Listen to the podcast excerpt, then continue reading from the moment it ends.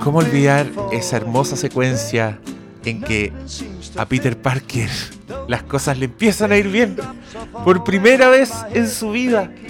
Cuando en Spider-Man 2 de Sam Raimi deja el traje y dice ya no quiero ser Spider-Man y le empieza a ir bien en la universidad, tiene una relación saludable con sus pares y pone esta canción en una secuencia hermosa.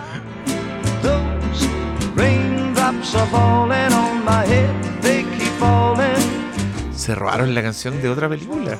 Hicieron la gran Tarantino. En, en donde tampoco cuadraba. No cuadra en ninguna, Ninguna parte. parte esta canción. No, ¿cómo que no cuadra en, En en. Spider-Man? Ah, en Spider-Man. Perfecta, weón. Pero bueno, pues, pusimos esta música porque Spider-Man se fue del MCU. Disney dijo. Y Sony dijo. Y de pronto, todos los niños del mundo que han gozado con señor Stark, no, No me, me siento malito. todos los que se Me duele emocionaron. guatita. Todo lo que- cuando, cuando Robert Downey le dice al Capitán América, I lost the kid, conche tu madre, qué dolor. Y todo eso que han establecido de que Iron Man es el dueño del traje, de que es un poco el tío Ben de este weón, Es el loco, tío Ben, pues. el loco que lo Ben no toda la weá. En la otra película no se mencionará nada. Nada. No existirá Tony Stark. Y yo, en verdad, digo, nadie piensa en los niños, weón. Yo encuentro que los que más van a cagar son los cabros chicos que van a ir con el corazón así esperando ver a Robert Downey Jr. o mencionarlo, En- en entender una que está en el foto. mismo universo. Y justo en la película en que le dan la espalda a Spider-Man y todos lo van a tratar como un villano. Puta que va a doler, weón. Esa weá va a ser más rara que un huevo con hombros, como dice mi. ¿Por qué así ese ruido malo, weón? Conche tu madre, weón. No se puede ignorar este weón. No sé qué va tanta weá. ¿Qué iba? ¿Qué? ¿Qué? Oraciones. No un día. Fueron vencidas. Bueno, yo igual todavía está la opción que Disney compre Sony, así que tampoco yo no lo daría por... Y ahí van a estar todos contentos, felices con Disney, dueño de todo, hasta de sus almas. A mí lo que me, me da mucha curiosidad y fascinación en, en qué va a pasar con esto es que creo que Marvel, cuando metió mano en, en Spider-Man, en verdad hizo más películas Marvel. Abiertamente Marvel, con estructura de película Marvel, con personajes de película Marvel, con impronta visual de película Marvel. Y yo creo que eso es lo que quería Sony, porque Sony en un minuto dijo, no, no sabemos hacer esta. Estamos hasta la... Hay que Hasta Lord aceptemos, nosotros podemos hacer muchas cosas, pero Spider-Man no es una de, No es ellas, una de ellas. Así que, Eddie Arad no así que sabe. Marvel ayuda. Eso fue después de Eso es como cuando poner uno- del- a Electro, No, no, no, no, perdona. Se nos olvida que eso fue post-hackeo de Sony. pero también post fracaso de Amazing Spider-Man Claro, 2, pero que, a ver, es que esa- que esa fue una era- película que le fue peor que cualquier otra película de Spider-Man. Le fue peor en- hasta que la anterior y las tres de Raimi no... Y en ese momento pasó el hackeo. y se reveló cuánto en realidad perdieron con esa. Claro, po. Que ahí fue donde quedó la escoba y también se reveló que quisieron meter personajes aparte, que los productores fueron los que quisieron meter Electro, etcétera, etcétera. Y ahí fue donde empe- empe- empezó a quedar más o menos un caos que derivó finalmente en que se lo llevara... mm, Mira, No que se lo llevara, si lo que pasa es que ahí querían a Spider-Man para Civil... No, era para Civil War, querían a Spider-Man para un desenlace. Que a mí me parece muy aceptable la idea de, colocar, eh, de colocarlo para que fuese mm, esta idea del legado de Tony Stark. No, no sé si está tan bien ejecutado, pero por lo menos sí funcionaba. Y el trato era por cinco películas. Disney ponía un 5% para, del presupuesto. no, no ponía nada. No, Disney no ponía nada. No ponía nada. Se quedaba con 5%. se quedaba con 5% y lo de- podía ocupar para tres películas que eran Civil War, Infinity War y Endgame. Aparte de las otras dos películas que Aparte transcurrían en el universo Marvel. Y creativamente todo queda bajo el amparo de Don Kevin. De Don Kevin. De Don Kevin. Bu- Bueno, por cierto, ese es otro detalle que no hemos conversado. Eh, ¿Se quedará? eh, oh, Sala el otro día decía que, que solamente en un mundo en donde J. Jameson había mencionado que un hombre llamado Otto Octavius terminaba con, con ocho brazos, un director de apellido Webb terminaba dirigiendo Spider-Man.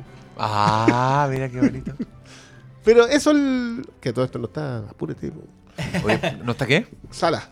Ah, Lo echáis de menos, ya lo he visto el día. No lo veo todo el día. oye, no sí, estoy- yo no voy a perder tiempo. sal- yo no, no a voy a perder esposa, el tiempo saludando a estos hueones porque alguien en Twitter nos acaba de dedicar esto. Miren, el señor Esteban Martínez, arroba emartínezc, que nos siguió hoy día por primera vez, pone: Hoy debuté con Flimcast en Spotify, el podcast de Chernobyl. Oye, qué bueno, ¿eh? Los felicito. Interesantísimo.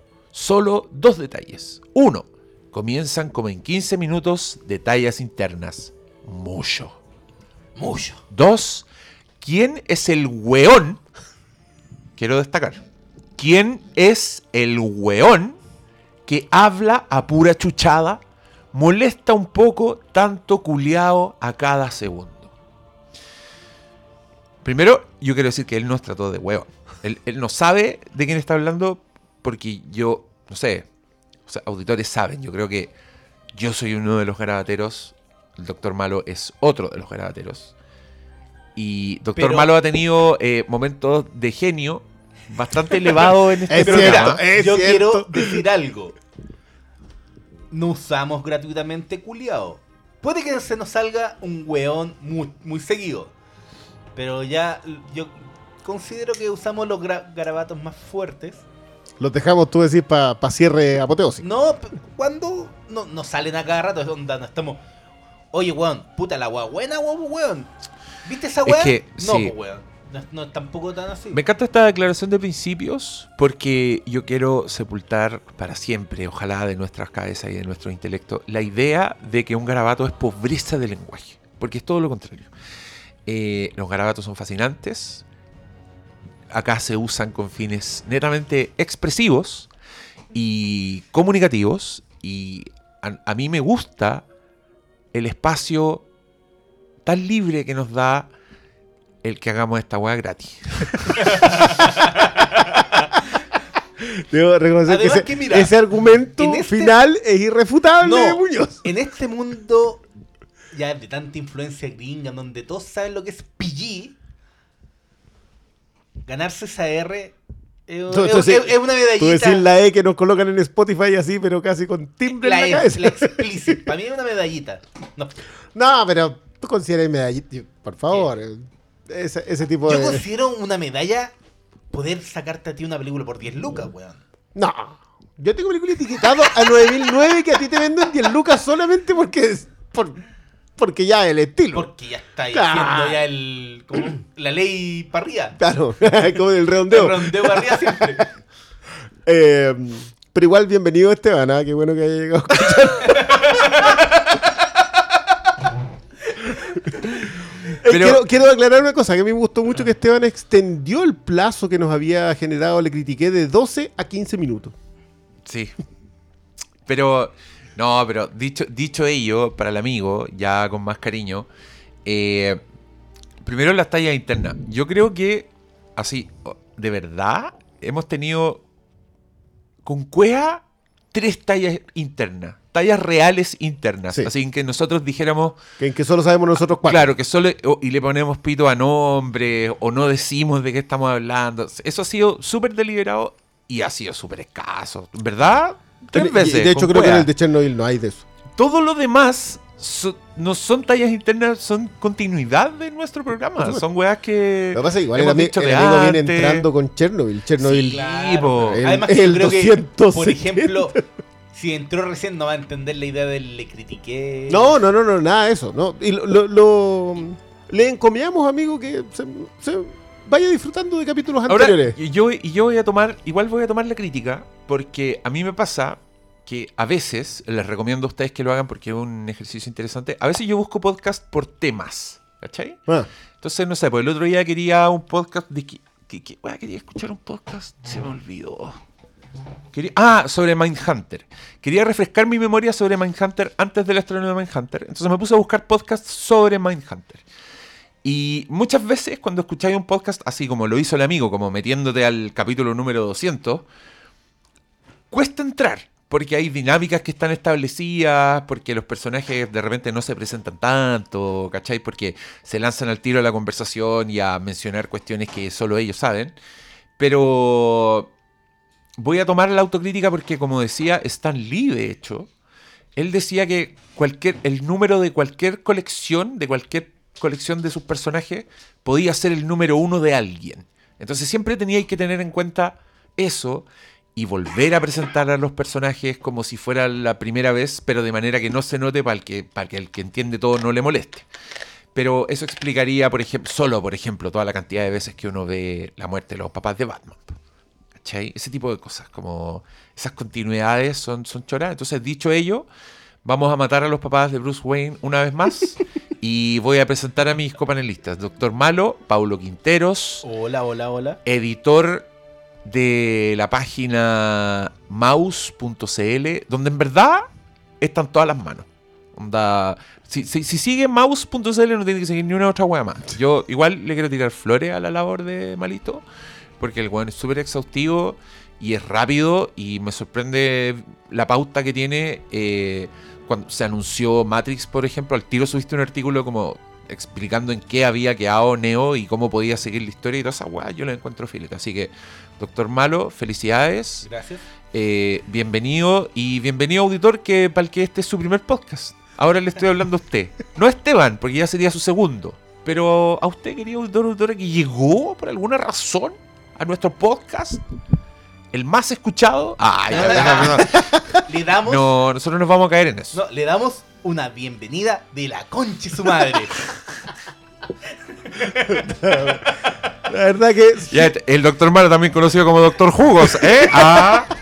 eh, ese es un chiste que usted podría creer que es interno, pero no, le lleva continuidad. Pero no, también se hace, se hace mucho guaso shaming acá. Para el amigo Cristian Briones, que es como nuestro, nuestro clavel.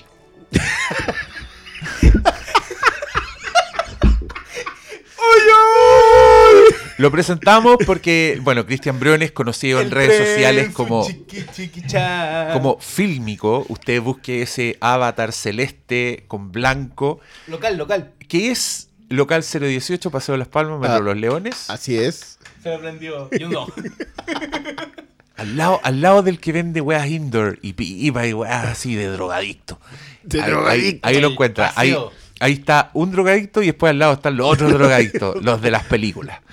Y yo les cuento que Fílmico es la tienda de películas. El, es el equivalente de mouse.cl, que es la página para ver todas las weas. Este es la tienda de películas. Si no la tiene este weón, es porque no existe. Así de, así de drástico. O sea, no existe porque puede que está agotada. No, pero, se- No, pero pero no sí. existe. No, eso ha pasado últimamente. Pero, y, y si no, y si no la tiene ahí, la pide y llega en pocos días y se sabe todas las manos de si tiene subtítulos, si no tiene, de dónde son las weas, no sé, ahí, culiado, como un forense en las películas, este weón es el- Señor, señor, Señor. ¿usted vende juegos de Switch? Siempre, siempre pase a su tienda porque se puede estar 10 horas mirando weá y porque siempre la conversación es divertida. Y por último, usted puede estar ahí y presenciar un momento mágico como cuando entran las señoras y le dicen, ¿tiene juego? No, no, ¿sabes qué? Yo no tengo problema cuando entra una, una anciana y le pregunta eso. La abuelita que anda buscando el juego. No, es con los que no miran. ¿sí? Que tú los mirás y decís, pero cabrón, vos soy el futuro. con tus impuestos en 10 años más me tenéis que pagar la jubilación. Güey". Y no saben, no- entran, ando buscando el Mortal Kombat 2. Y yo les paso Mortal Kombat 2 y no se la llevan. el weón troll. Nadie se llevaría La, he, wea. la he hecho. Oh, el weón troll. Que me imagino tu maldad de darte vuelta. Sí, la tengo. De empezar a buscar, de acordarte cómo se llama el director de esa weá. Porque el weón ordena la película en orden alfabético, pero por director. ¿Cacha la paja que se da? Eh, a mí, yo también voy a contarte un placer que yo estoy seguro que tú igual debes compartir. A veces yo paso mucho rato en tu tienda y me sorprende demasiado la variedad de gustos que hay en tus clientes. De repente entra un- entra una señora y pide una serie británica de los años 60 eh, que tú al tiro la mirás y decís, wow, ¿por qué eso es lo que te gusta tanto al punto de tenerlo? ¿Lo quieres para ti? ¿Lo quieres regalar? Y, y- y cómo supiste dónde buscar? ¿Cachai? Al tiro, como un enigma. Y después entra alguien y te pide un director culiado rarísimo. Después entra el que se nota, no sé, pues viene con un cabro chico y te pide todas las Disney. Y tú, ¿cachai? Ya que hay una negociación, un regalo de cumpleaños, algo. Porque el papá ahí está como con esa típica cara de culo de. "Mm, esta no, wea". Sí, eso pasa muy seguido. Los sábados sobre todo. Pero para mí es una fauna muy divertida. Además, yo soy un viejo eh, dependiente de videoclub. Entonces, Ah. también estaba ese Sí, disfrute. esa era... Viudo. Pero esa fauna era más diversa. A mí- el que arrendaba. A mí me encantaba esa fauna. Porque yo siempre sentí que la gente que arrendaba disparaba con escopeta. Se podía Sí, llevar po. cuatro películas que no tenían Pesca con dinamita. nada. Eso, nada que ver. Era, era más, en cambio, hoy día igual está más concentrado el gusto hoy. Hace cinco años, igual llegaba gente que te compraba una reedición de Spielberg y. qué sé yo. La Rápido la- lu- claro, Rápido y Furioso y una de Tarkovsky. ya no. Ya hoy día está mucho más Bueno. concentrado y mucho más de nicho la, la compra. Bueno, yo te podría comprar Rápido y Furioso 5 y Rashomon. En Sí, compra, sí, sí. Sin problema. Siempre y cuando estén en la tarifa redondeada. No, siempre pregunte por descuento y, y, Y- y- y no, y no le tenga miedo a esto. Pier- No, ahora está bueno, ya se te no, pasó ya, la. mira, yo, lo, yo lo voy a decir cuando todavía no está. maldad. Pero la llegada de Salas cambió harto el, el tono en La ese dinámica. local. Sí, Sí, cambió la dinámica. Bueno, y ahí también encuentra al Pastor Salas, que ahora no está, pero que el Pastor Salas es un editor de cómics, guionista, narrador, un seco el weón. Y, y bueno, yo, pues que soy como la mascota esta weá. Sí, después de los meos que hice, yo ni una weá, no tengo tienda, no Ah, nada, pero, weón. pero tení. Pero aquí Tu per- subimos tu esta perfil lo deja clarito. Subimos. Guionista. Ey, Yo, yo hablo, ¿no? y digo, chucha, sí que Sí, amigo este Esteban, sí, a mí se me salen, pero yo, en verdad, le- me gusta darle más valor al lenguaje. Y por eso uso tanto garabato. Espero no ofender, pero eso es porque para mí, en verdad, los garabatos no son malas palabras, son palabras más enfáticas. ¿sabes qué? A mí me gusta Tómeselo mucho la. la- Yo, yo no soy tan bueno en usar garabatos, pero sí aprecio mucho lo que dicen de los argentinos. Que no importa el garabato que digan los argentinos, tú lo escuchás y decís, "Es- a- así se dice un garabato.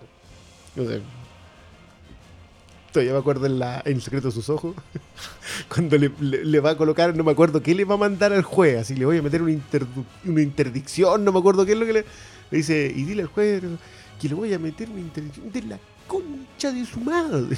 Decís, ¿estás enojado tú? No es que el, el garabato argentino es una weá exquisita. Yo, sí, como italiano. sí, Sí. el placer que te da Ricardo Darín enojado puteando. Esa weá, bombita, no, uno, sí, uno se anota, uno se anota al tiro, como ya, démosle. Me pongo de frac. Esa weá es, es un subgénero. el Sí. género- Ricardo Darín enojado. Bueno, el hijo de la novia es no, no. monólogo porque el weón es un dueño de restaurante muy mal genio. Y en un cuento chino, el Un cuento es un, chino. es un mí, no, la, contada de los tornillos en un cuento chino es una de las escenas que yo más he gozado de Darín. Y me cagó. Weón, yo amo a Darín. Ese weón debería hacer todas películas, toda su vida. ¿Cómo Yo- un weón puede ser tan.? Y tú lo veís y no, y no, y no entendís por qué. Yo no me explico por qué Darín da esa vibra. Si el weón tiene cara de pájaro, es como raro, ¿cachai? Y, y encorvado. Igual le queda perfecto su look de Nueve Reina. Que, es- que se pone como una barba candado Ah, y se sí, peina po. para atrás. Pinte El cafiche. weón grosso. Ese weón no se lo han llevado a Hollywood nunca. Ah, pero tú nunca has visto esa entrevista, pero él solía hallar para Man on Fire. Él hacía el personaje de Mark Anthony en Man on Fire. Weón, me encantaría ver un villano de Darín. Él dijo que no.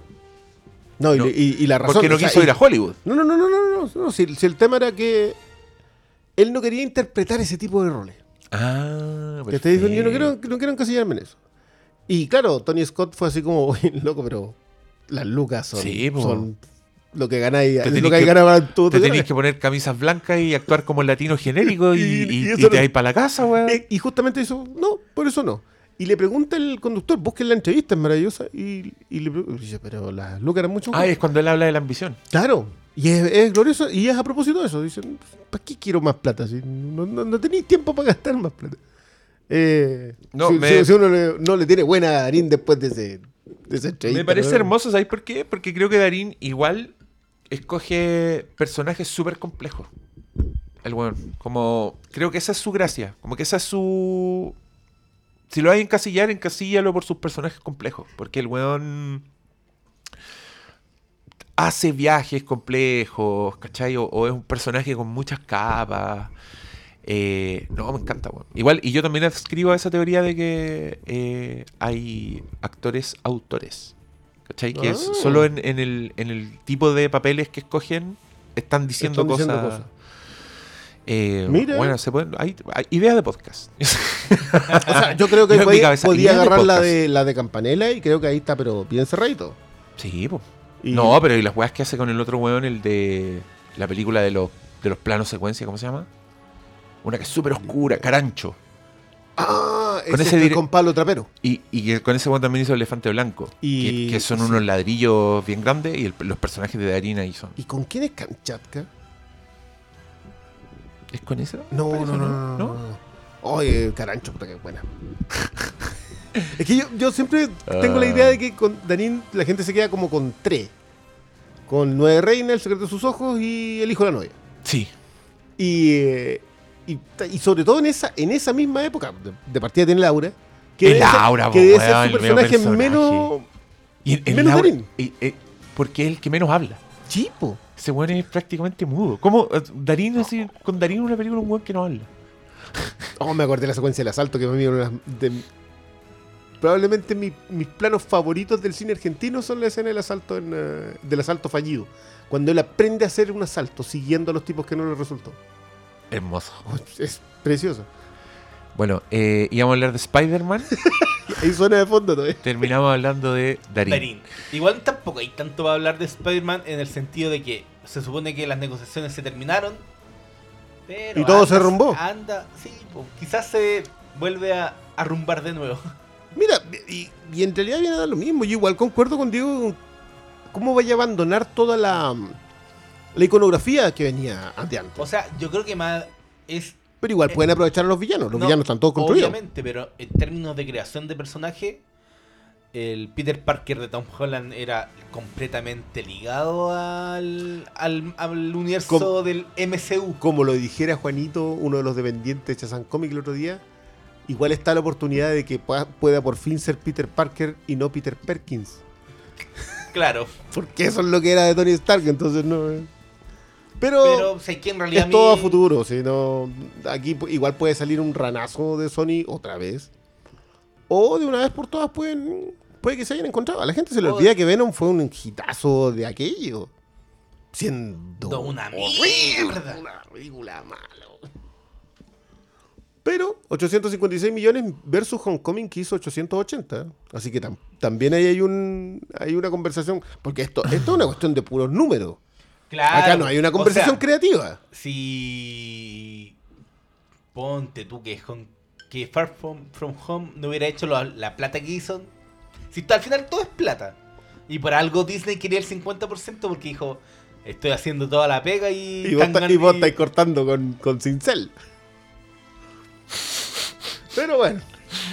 Dice, pero que me da risa porque igual, ya, este, este es para todos los amigos fans de Disney. No encuentran que Disney saca las garras cuáticamente con la weá al pasarse por la raja weas que ha invertido tanto emocionalmente en sus películas. O sea, weón, de verdad, ya pico con esta weá. Loco, Spider-Man fue fundamental en tus en la- tu película más taquillera de la historia del cine. Y ahora no va a existir. De hecho, era el momento más emotivo cuando vuelve Peter Parker en las dos. Entonces, Sí, pero sé que ya se les fue Tony Stark. de les ya, fila nomás. Ya, no nos enfocamos en otro rincón. yo, yo creo que el problema es que si. Bueno, ustedes saben que hoy día ya había un estudio que. mm, que el, el hashtag que ocuparon, que se llamaba Save Spider-Man, salvarlo de qué no tengo idea, pero eh, había bots detrás. O sea, una, una actitud de corporación Evil Corp, pero, que Pero te es la que, encargo. eh, igual, y yo creo que en esta pasada, Sony tenía toda la mano para hacerla. Que voy a decir ahora cuál es la mano. No sé, ¿qué, qué weá? El Doctor Malo es como un silón. Mira, tiene un. Weón, Un tiene un reloj cibernético digital virtual. Ah, la weón. El weón como un anciano hablando de la actualidad. No, pero weón, se le encendieron unas pantallas. ¿Qué Sí, onda? el problema es que Eres cuando, va, cuando va al cine Este y tú weón te un- ahí al lado, también se le enciende. Este weón es un Borg. No, pero ahí- ahí tengo que darlo vuelta Sí, y ahí queda. lo da vuelta. Con lo cual Quintero sube mi ranking de gente respetuosa a su alrededor. Mira, porque, el otro día. madre que estoy chato no, esa el, otro día, ¿en qué película que estábamos? En Eras una vez en Hollywood. Era hacer po, una vez en. Hollywood, de repente yo veo y este weón está pero odiando así. ¡Ah, tu madre, ah, Suárez! Y dije, ¿qué weón le pasó a este loco? ¿Habrá salido sin ojotas? No sé, qué weá. Miren, Y era porque Mira el- el guaso shaving de la nada, Hay- hay- hay maletero. No, y al lado había un loco que no caché quién chucha era. Yo tampoco y espero no tener que topármelo nunca más, pero. pero ya, Con, el. celular. Mira, celular. yo no sé quién Tú era. fuiste respetuoso. Si ese culiado estaba al lado mío y decía, apaga la wea, porque yo la, no tengo problema en No, no, porque yo, yo en general lo hago, pero ya en las funciones de prensa eso es demasiado. O sea, de verdad, ya No, yo- a eso. Yo en verdad. Y en eh, WhatsApp no, estaba. no sé quién era la persona, pero desde aquí y desde solo teniendo los antecedentes que me cuentan acá los colegas, yo quiero decirle que usted es un concha de su madre. Sí, voy a estar O de sea, acuerdo con weón, eso. no solo eres un privilegiado culiado que te invitaron a la función de prensa de Érase una vez en Hollywood, tuviste la suerte de tener la flexibilidad laboral suficiente para poder ir a ver la weá. Ayería acá. Y no, Hay- hay un do- silencio. hay dolor. Hay dolor, hay dolor. ¿No tuviste que estar en otro lado haciendo otra cosa en ese preciso instante? Eres elite. Eres un afortunado. Y vaya a sacar tu celular, weón. A mirar tu WhatsApp. A cagarle la onda a los del lado. A hacer toda esa weá sin tener la decencia de bajarle el brillo a tu cagá. Yo creo que en, la- en las funciones de prensa deberíamos dejar los teléfonos afuera y chao. ¿Sabes que yo he pensado seriamente en invertir en esas weá? ¿Hay cachado? Hay unos dispositivos electrónicos que matan la señal de celular así, son como un, un pulso electromagnético las weá. ¡Pem! Sí, el tipo de weas que venden como en las casas del espía, en esas weas. Es como un gadget. sa- ¿Sabes cuál es el problema con eso? Que yo te- te aplaudo, yo invertiría contigo, pero eso no va a quitar que saquen el celular. Pero no les va a servir para nada. No importa, el brillo al lado mío va a estar igual porque va a estar revisándolo. Y Yo creo que va a bajar la cantidad y, y va a ser frustrante para ellos y Va a Y- seguir y creo igual. que de eso- no, Señores Es que de no, las no, cadenas, es que inviertan. no, es que hay uno que es así. Los que han ido al Hoyts de, El Vivo Imperio. no, de Casa Costanera. Ah, sí, porque ¿En el Imperio pasa lo mismo? El el casa- en el Casa Costanera está como un menos 4 el cine. Y la weá no hay señal. Tu teléfono no tiene ni una barra. La weá no te entra nada. Y creo que los que van a esa weá lo saben. Porque todas las veces que he ido a ese cine, nadie saca el teléfono. Y, dije- y, y me dan ganas de que sea intencional. Y mi forma de hacerlo intencional es andar con la cagadita que corta la señal. Tú todavía no ves Years and Years. No. Hay un, hay un episodio sobre eso. Y si le compramos, ya, queridos auditores, ¿qué dicen? Nos compramos esa cagada y la llevamos a todas las funciones de prensa Y y, colocamos al medio. ¡pa! y le ponemos el- la, weá al principio y todo. Y yo, y yo mismo empezar así como un weón, como un fake news. Empezar como, hoy no tengo señal, ustedes tienen señal, cabrón, ustedes tienen señal, ¡ay, qué mal! No hay El señal. palo blanco. eh. Claro, pues, y, de- ahí hacerlo cada vez. Bueno, en fin, te estábamos diciendo a ti que eres un concha de su madre. Por favor, cambia esa actitud. Esa weá no se hace. Menos en, en los cines, a mí me da mucha rabia, pero en los cines yo no tengo problema en gritar: apaga tu celular, porque por lo general la gente a tu alrededor está de acuerdo contigo. Eh, y te apoyan en el caso de que se genere una trifulca y la weá termina el linchamiento. Yo creo que ni un problema. No. Yo en verdad creo que hay sobrepoblación. Ya, dejemos de ser tan políticamente correctos. Si un weón saca su celular y está weando en una película, yo creo que es correcto que nosotros como comunidad lo linchemos. Por lo menos una pateadura. No, lo dejamos con alusa, poto pelado. Weón, yo prefiero, yo prefiero un culiado que anda robando celulares que un culiado que anda prendiendo el celular. en el cine. De hecho, deberíamos invitar al que roba los celulares para cuando los saquen. Sí, Saca le- el le- lanzazo. lo marcamos, así como en Misión Imposible, como que le tiramos un, un spray en la espalda, entonces después el ladrón lo ve y dice, ya ese buen robarle el celular. Y somos como un vengador anónimo, pero de los hueones que sacan celular en el cine. Listo, se armó. No. Eh, oye, definitivamente lo de Spider-Man nos tira para cualquier parte, ¿eh? a, a lugares impensados. Y yo Sí, creo po. que yo creo que el Pastor Salas ya definitivamente llegó. nos hizo No. la. Siempre hace la misma weá. Siempre dice, oye, partan nomás, partan nomás, yo llego. Y siempre llega, pero ahora no llego. Bueno, yo creo que por esto es, le critiqué Extended Edition. ¿Cuánto llevamos? Como una hora. No, no. Esteban, 25 minutos. Esteban, Esteban está así como, ya, pero ¿y de qué se trata este programa? ¿De qué se trata este programa? Este programa, ¿de qué se trata? Este programa que está como el top show en los podcasts de Apple, de cine y TV. Este Lo- podcast. los que miden, los que cuentan. po. Porque básicamente SoundCloud cuenta. Me- no me refiero a que cuente en valor, me- es que cuenta los numeritos de la que hay, cantidad de que hay reproducciones. contador. Sí. sí. que es algo que yo sé que todos lo quieren en Spotify, pero tienen que tener claro esto. Nosotros más o menos el rastreo que tenemos de cuánta gente está escuchando cada programa es a través de SoundCloud. Usted puede descargarlo en SoundCloud y lo guarda en su celular. O puede decir, no sabe que no puedo hacer eso y utiliza una- dos palabras maravillosas. y, Chiquillo, por favor, súbalo a Spotify. No, oye, ¿para cuándo en Spotify? Quiero decir eso porque en realidad estoy atragantado con los 60 comentarios solamente sobre eso que nunca incluyen algo medianamente parecido a pedirlo. Pucha, sí, Con amigo. amabilidad. No, güey, pero no, amigo, hecho yo. Amigo. Lo, Mira, lo siento. es que, es que ni un, ni un drama, así está el bien. amigo sí. Mira, uno. Yo, yo también estoy en internet y cuando estoy en internet también tengo la sensación de que, de que todo está ahí para mí, de que todo, de que tiene que estar al alcance y ser rápido.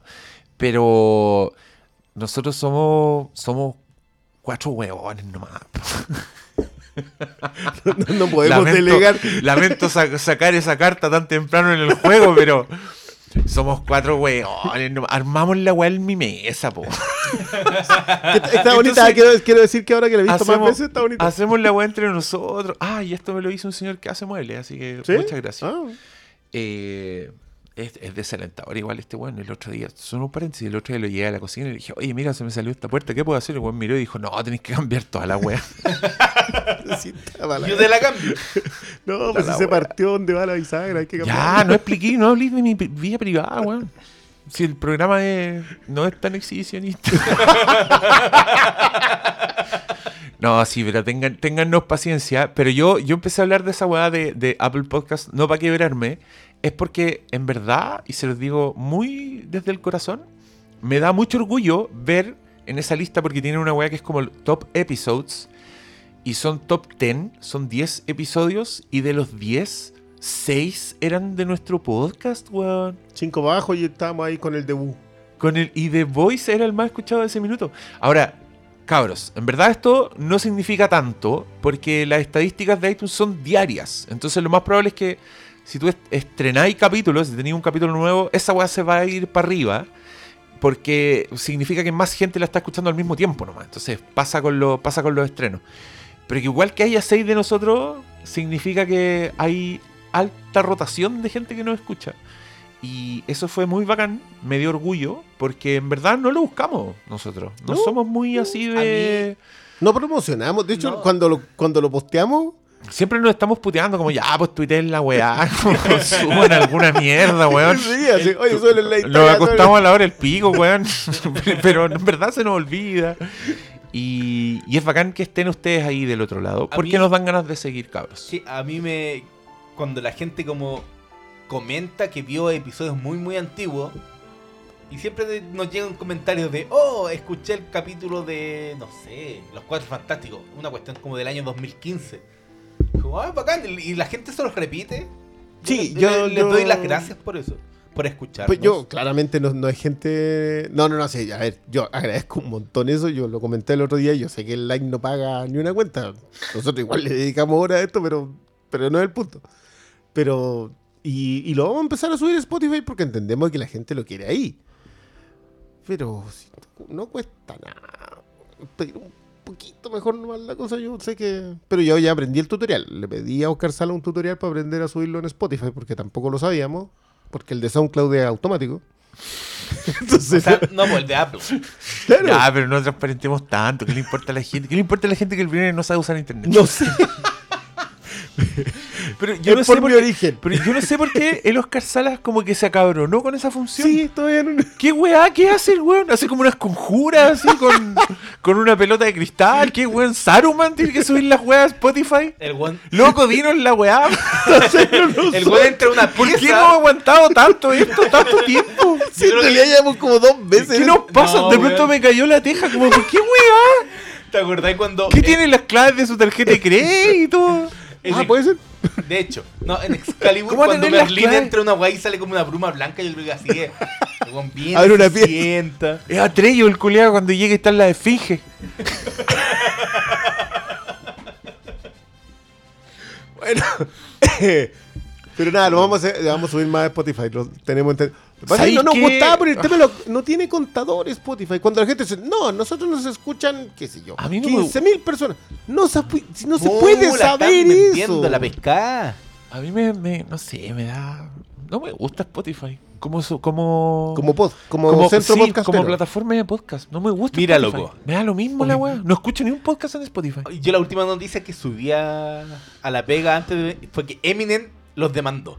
Porque los buenos ¿A se quién? están- a Spotify porque se están haciendo locos con la ¿Con el pago royalty? Con el pago de royalty no le están re- reconociendo los derechos de autor, así que señores, Spotify Es que yo en verdad creo que Spotify debiera darle lucas a los weones que hacen podcast. Porque les da lucas a los weones que hacen música. ¿Por qué no le hace a los weones que hacen música? Así, loco, van a usar tu aplicación tres horas con un capítulo que hacemos nosotros. ¿Cómo no? ¿Cómo no? no, no llegar un centavo, weón? Con uno corto. Ah.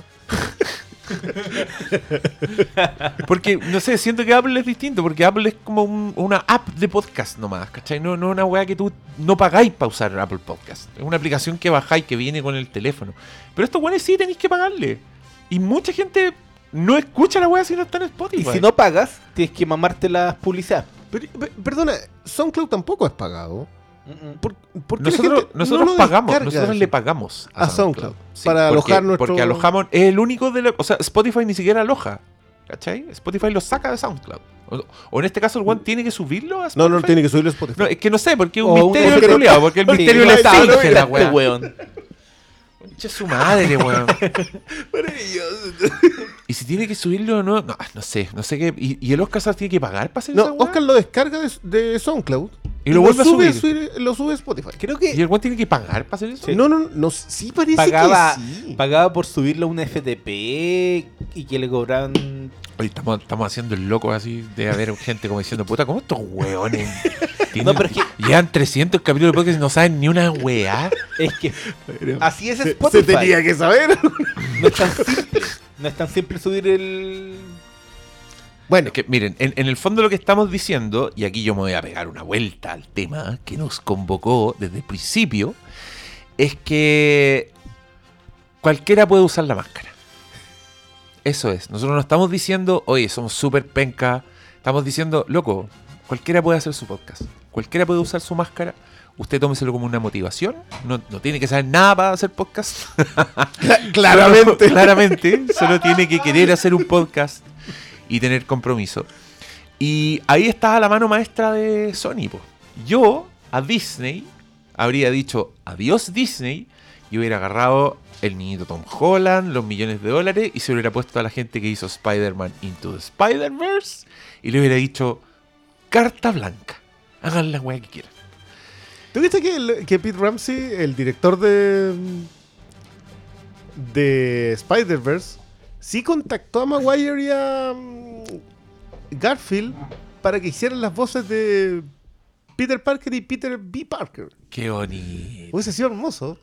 Espérate nomás, como están urdiendo en planes son desgraciados para cagarle Doctor Strange Igual- and the Multiverse. No, pero igual, igual se le ingeniaron para que uno sepa que B. Parker era el Parker que todos Era el vimos Parker que todos de, de Sam Raimi. po. Sí, pues con el beso. Que era lindo. Qué buena que es Spider-Verse. Yo Que estoy, es- sigo tan bueno que es contento que, la. Spider-Man de Raimi. Hay gente que se le olvida y dice, no, pero es que la 3, el baile. Y, No, y- si la y- tres- la y- tres- y le echan, pero así un, un tierral encima, solo por la 3, pero se olvidan que la 1 y la 2. No, el otro día leí un saco wea en no sé dónde, pero un weón que preguntaban cuál, cuál era la peor película que había visto en el cine, la gente no sé qué weá, y un weón contestó Spider-Man 2 y me estáis weando. Como que, lo doble leí, alguien le había puesto like a la weá, no sé, volví a mirar de nuevo. Y dije, porque mi cerebro dijo, estaba hablando de la weá del Electro, pues weón, de más que esa weá es la peor que he visto. porque- y era la 2, pero esa weá se llamaba Amazing Spider-Man, po. Sí, pues. Spider-Man se 2 llama- es la de Raimi. ¿Cómo encontráis mala esa weá? ¿Has visto muy poca película en el cine? No pagáis nunca por verla. No sé. Pero a mí, a mí lo que más, más me gustó de Into the Spider-Verse es que la weá unifica todas las historias. Todo. Como que permite, de hecho, que sigáis haciendo todas las películas que queráis. Y, loco, ese nivel de creatividad, ese nivel de, como de compromiso con el personaje y con... Y, y con... Y con de verdad mostrarte un, un héroe en ciernes, ¿cachai? Como recordar por qué nos gustan estas weas. eh, lo hicieron tan bien que yo en verdad les daría las llaves del reino. Y les diría hagan lo que quieran. Loco, esto, eso se- wea es, mejor, daría- es mejor que Marvel, weón. Eso es mejor. Tenéis la mejor wea al lado. Pero sí, yo creo que eso no está en discusión alguna. Sí, oye, mira, yo con todo el cariño. Túa de tu Iron Man. Mira, yo sé que todos tienen claro más o menos la postura que yo tengo con el MCU, pero yo igual le reconozco sus méritos. Lo que pasa es que si cuando la gente dice las mejores películas basadas en cómics, nosotros lo hemos conversado acá, con suerte en un top 5 entra una que tenga superhéroe. Con suerte. Porque igual tenéis que reservar espacio para tres. Road to Perdition, eh, History of Violence, All Boy y Ghost World. Ya tenéis cuatro topas. Ya no, ya para meterte con una quinta ya te cuesta. Y, Per- ya- y Persepolis, ya quedaron fuera todas. Ya, y, y si así un top 10 no podí olvidarte de American Splendor. American Splendor. No, y empezáis. No, no, no, si empezáis, te- lo mismo, te mencionaba Persepolis. Eh, bueno, con Akira igual hay como. Ya, Es cómic. Ya sí es cómic. hay cómic. Listo, lo mismo con Boy. Ya. De las de superhéroes. Yo apoyo Superman de Movie. ¿Me apoyas? Ah, Te apoyo en eso. Pero igual tenéis Dark Knight que por mucho que tengamos matices con respecto a qué lo que la hizo buena o si el, ult- el cierre le da los méritos, igual es mejor que cualquiera de esas otras. Igual tenía Spider-Man 2. Y tenéis Spider-Man 2, tenéis X-Men 2, tenéis Logan. Tenéis Dark Knight Rises. Tú insistir en eso. Esa película es buena, weón. Basta. ¿Qué yo- les pasa, weón? En la raja Dark Knight Rises. Yo la vi hace poco, la están dando el cable, igual que he pegado y. Pero si Nolan a uno lo deja pegado, eso no implica nada. No, si no es No, Nolan, no, weón. Ojalá Nolan hiciera más weas como Dark Knight Rises y se dejara de hacer esas latas culiadas que hace hace 10 años, weón. Bueno, ¿De yo, cuánto yo Dark Knight Rises? yo- Dark Knight Rises, no, ¿ah? ¿De cuánto Dark Knight Rises? 2000. Bueno, 12. la, bueno, de, de. Interstellar, de Interstellar para adelante, incluyéndola. Dark Claro. Knight Rises es la última vez que lo pasé bien con ese weón en el cine. ¿En serio ni con Inception? Inception Inception es antes. anterior. ¿Es po. Es anterior? una antes. Sí, po. No, yo. Inception fue entre las dos Dark Knight.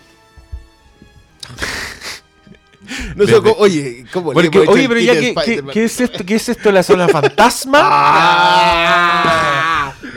Este espacio Oye, fue ¿quieren- por- Oye, cuenten, ¿cómo, ¿cómo le ha ido con su podcast? Llegaron ahí al top one, pa, al tiro. Sí, Harto igual- igual- comentario. Igual, teníamos. Sí. Nah, igual Que La mayoría sobre el volumen. Eso se habla. Oye, yo como productor ejecutivo de ese podcast, quiero decir que lo escuché con audífono, lavando plato, y no tuve ni un problema en escuchar nada.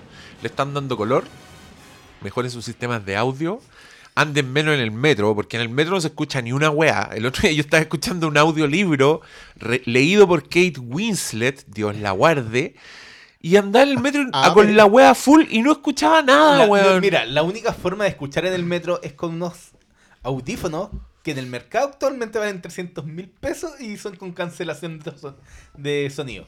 El punto es que tam- también ahí necesitáis descargarlo, tener. El otro weón haciéndote rap al lado, Sí. tocando zampoña, weón, y vos ahí, ¡ay, suele el volumen! No se escucha nada.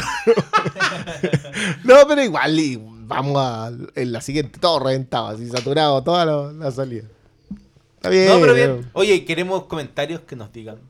Sí, aparte el volumen ¿Qué que les gustó? Y que quieren escuchar porque no nos interesa que no les gustó. Yo igual, yo, igual- yo igual escuché harta. le- leí harto comentario favorable. En, encuentro que en reproducciones en SoundCloud por lo menos les fue la raja. Así como, pum, rápidamente llegaron a. Sí, pero con el de los Simpsons da igual, pues. Andaban como con 100. pero yo lo subí antes. Ah, cierto. Pero no tanto antes, fue dos días. Pero en esos dos días están las, las primeras escuchas, po. Si tú apenas subís la cuestión, llega mucha gente a escuchar lo que es como lo- nuestros auditores fieles. ¿Cachai? Entonces, Nuestro después- buena perro subieron el capítulo. entonces si en si yo lo subí un día antes que usted y teníamos las mismas reproducciones, es porque llegó gente nueva a escuchar el de usted. Sí, igual fue con trampa. eh. Estábamos hablando de algo que estaba muy esperado que era The Voice. Sí, igual fue con. ¿Cómo hay con Yo- The Voice, vos? Yo no voy a decir nada sobre The Voice. ¿Viste? ¿El primero? No. Vaya a hacer una parte. No, si va pegado. No, weón. Amo esa weá. Loco, The Voice es increíble. The Voice. A mí me eso, eso es lo que no me gustó de su podcast, que ustedes le decían The Voice. Como si fuera el programa culiado de la Cristina Aguilera donde apretan un botón, weón. Esta weá era The Voice. Eh, pero la, no, la weá es... No, sí. ¿En es qué capítulo hay ya? La raja. No sé. Ay, Es ah, que, ya, weón, estoy- seguís de largo. Es que estoy tan adicto y tengo tan poco tiempo que, weón, voy a cagar y le doy play y la weá queda... No sé si estoy en, un, en la mitad de un capítulo, no sé si la weá va a terminar en un minuto más, no tengo idea. Como que la estoy viendo así como un continuo, pero La estáis gozando. la estoy gozando. La estoy gozando tanto que yo soy el meme, es el meme del, del weón que va con la polola y mira para el lado a la otra mina. Y la polola era Mindhunter Season 2. y la buena que va pasando es The Boys. Porque me cagó, como que me fui para allá. Y le tengo tantas ganas a Mindhunter. Cabros, Mindhunter Season 2 va a ser el próximo capítulo del Filmcast y va a ser con spoilers. Porque vamos a ver todas las weas. No va a ser como el anterior. Yo volví a escuchar el. Cuando Ah, hablamos sí, de. Mindhunter, Pero que eso fue el- cuando hablamos de Thor De Ragnarok. Ragnarok, sí. Y yo iba en el capítulo 7, en ese momento. Entonces no hablamos del final. con- No, ahora sí, hagámosla con todo. Y así aprovechamos de recapitular de la 1 Y, lo que no y- habíamos y Don conversado. Quentin. De- Después. Vamos, No, tenemos, sí, sí, tenemos como no, dos ese- semanas ese con pega. Que estoy tomando una decisión al aire. No nos apuremos con la de Eras una vez en Hollywood. Todos nuestros auditores van a ver Eras una vez en Hollywood y vamos a hablar de la weá con spoilers al toque. Y ojalá habiéndola visto más de una vez. Que es algo que yo pretendo hacer. Entonces, esa cabro, dennos un poquito de, de, de paciencia. Porque... no, antes sí, yo quiero, quiero ir a verla demasiado. Eh, así que, ¿por qué? ¿Por qué hablamos? ¿Por qué llegamos aquí? Boys. The Boys. Ah, Boys. Sí, ya. Viene el capítulo de Mindhunter. Es que, no, es que además la voy a reseñar en el weekend. Así que la voy a ver entera, sí o sí. Mindhunter. Sí. Ah, ya, perfecto. Ah, qué bueno. Sí. Eh, y por favor vean The Boys. A mí me encantaría hablar de The Boys en un podcast, pero puta, ya que estos habl- hablaron de ella, de repente Pero igual, hablamos nosotros poco pero de eso. de repente podría traer a alguien, algún invitadín. Yo, yo Se, se escucharía ese expande, podcast. se ¿Sí? expande el universo. Esto Mira, crece. si viene Fincher, yo traigo mi, mi Blu-ray que me lo firme. Con eso soy feliz. Como a traer a, a Fincher para hablar de Érase una vez en Hollywood. Ah, weón, hay, hay un, Oh, Yo creo que ahí hay harto. Bueno, no, no, no, no. no. No, no, no, no. Loco, los Blu yo tengo un Blu-ray ahí guardado de Quien teme Virginia Woolf, que tiene un comentario de Mike Nichols con Steven Soderbergh. y Steven Soderbergh rayándole la papa a Mike Nichols sobre su película. Yo siempre, y sobre esa película. siempre pensé que Spielberg, a propósito del, de. ¿Tú cachai que él hizo la restauración con el mismo David Lynn de Lawrence de Arabia? Siempre pensé que iba a hacer algo con eso, que. No sé, que se hubiesen grabado, que hubiese hecho comentarios, porque el documental en Lawrence de Arabia te deja claro que Spielberg, bueno, es su película favorita. Pero, pero hubiese esperado eso. Y de repente los, los de Criterion sacan así como comentarios por directores y a, todo otra voz.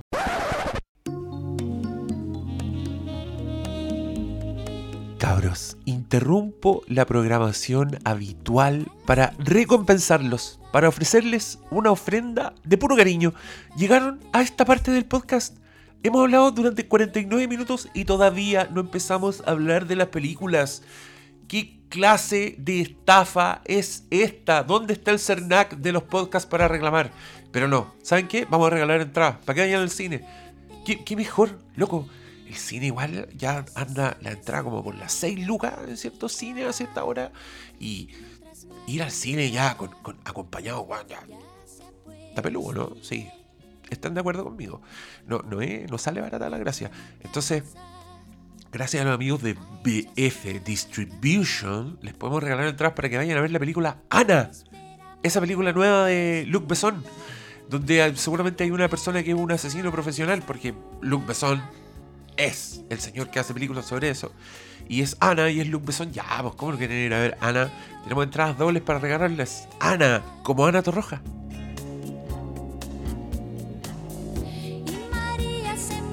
Ya, ¿qué tienen que hacer para ganarse las entradas de Ana? Nada. Eso es lo mejor de todo. Solo tienen que ir a buscarlas. Vayan donde el Briones, Cristian Briones o el Oscar Salas, cualquiera de los dos puede estar ahí detrás del mesón de Fílmico, la tienda amiga de nuestros queridos co- copanelistas.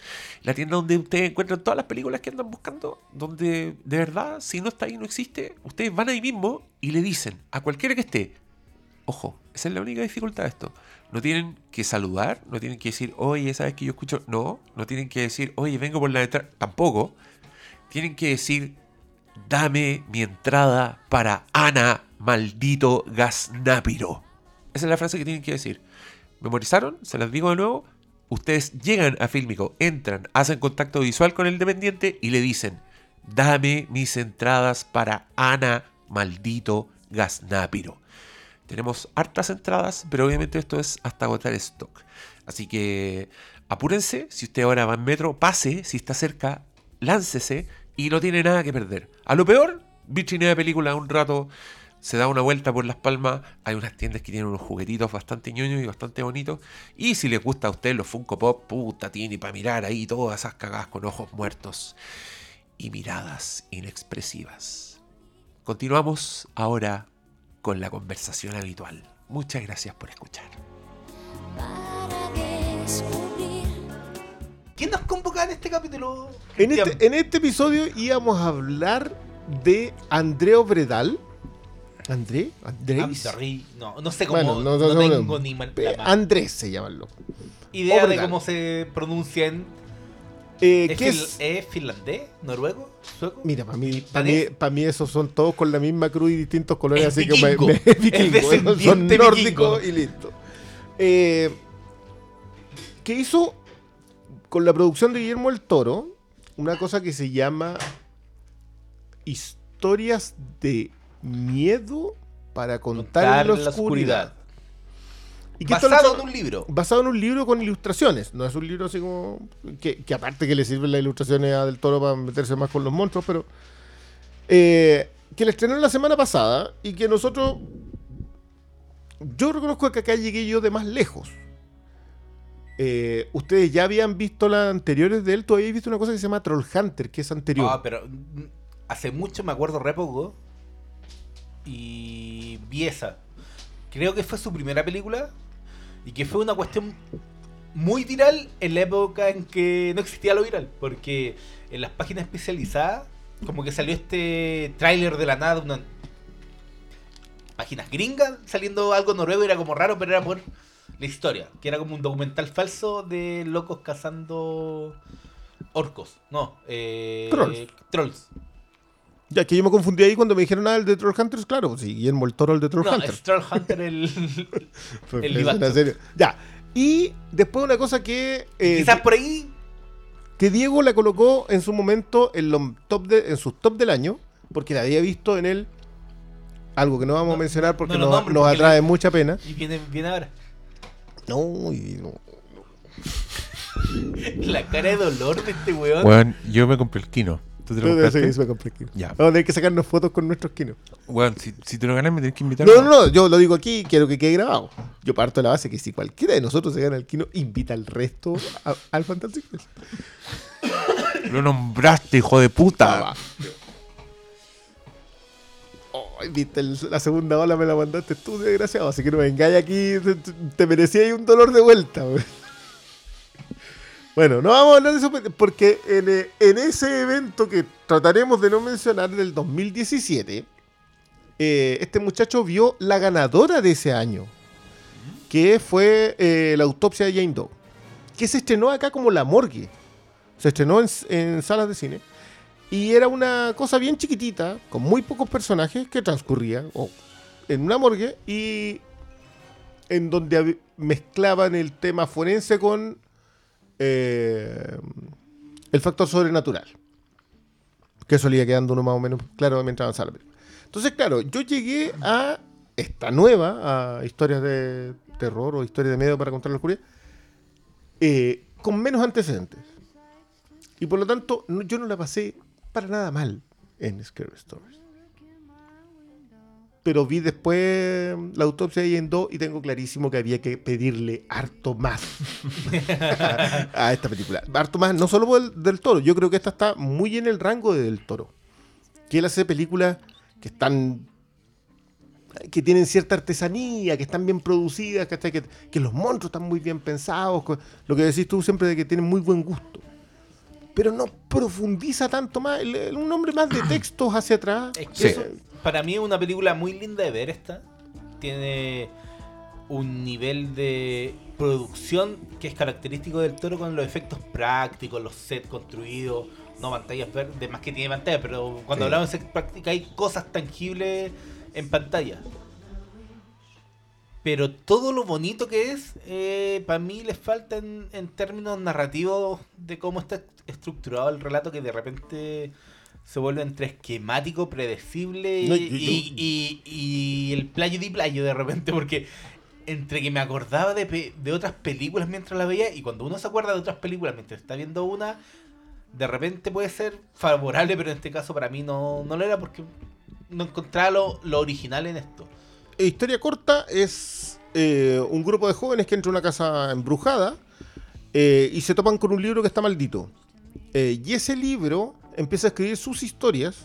Y al escribir sus nada. historias de la nada, eh, estos personajes van desapareciendo en el camino. Eh, Uno de uno. eso, claro, uno a cada, uno. cada noche se surge una nueva historia. sí, después empiezan a acelerarse, de hecho, porque tienen que ver con que esta casa embrujada vivía una niña que a la que mantuvieron encerrada. Ese era el mito que se cuenta en el pueblo y por eso la casa está embrujada. Eso es a grandes rasgos, pero el problema que también es en el detalle es eso. No hay mucho más de trama por ahí. Yo sentí un par de sorpresas. De nuevo, yo consumo harto menos terror que ustedes. Pero sentí un par de cosas que yo dije, ya, esto igual me interesa. Es que sé que hay cosas choras ligadas a los monstruos en sí. Hay algunos diseños de monstruos, hay dos que a mí me parecen realmente buenos, sobre todo el... No recuerdo el nombre, pero es como este, este personaje gordo, medio achinado, con cabellera larga, que sí. En uno de los pósteres y también el trailer sale muy bien. Y que en el- la, en la función de prensa regalaban la muñequita. Ya. Que, que yo regalaré porque no voy a quedar con eso. Y, Yo la quiero. sí, ya te lo traigo. Y la idea de traer esos personajes igual era choro. Mi punto con la película es que al llamar s- por la estructura, yo creo que habría funcionado más como una propuesta antológica.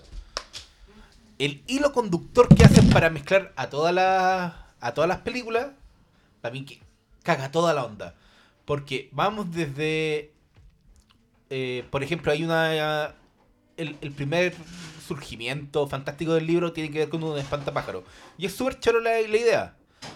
Y termina, pasan cosas entre medio y el hilo conductor nos lleva a la segundo gran monstruo, ¿cachai? Y si hubieran separado todo y hubieran funcionado más en el estilo antológico, no sé, de... eh, los cuentos de la cripta, no sé, o, o algo... Hay, hay caleta de películas tanto, eh, de terror antológico De, en, en el o de ciertas tiempo. colecciones de cortos, como VHS, ponte tú. O- Ah, ¿Cómo se llama esta de Halloween? Se me fue el nombre. Eh, pero no sé, algo antológico que no tuviera un hilo conductor. Trick or treat. Esa.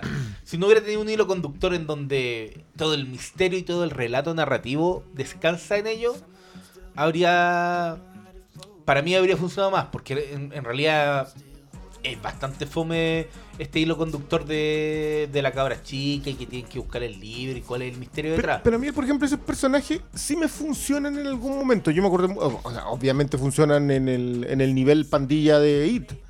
Eh, ¿Cómo se llaman esos? Los losers. Eh, funcionan en, en ese nivel. Tú empezás a encantarte con cada personaje. El problema es que es muy rápido su salida también.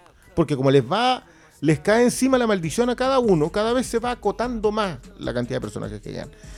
Y, y me pasó sobre todo con el cierre que sentí que me, le faltó contarme dos cositas de cada personaje para que yo entendiera hacia dónde apuntaba. Sobre todo con el papá de ella. ¿Sabes? Como que dije, Ya, ¿Y pero no, no entremos en Ya. detalles sin entrar en los detalles. o entramos o no entramos, porque si no, no, pero es tan- No.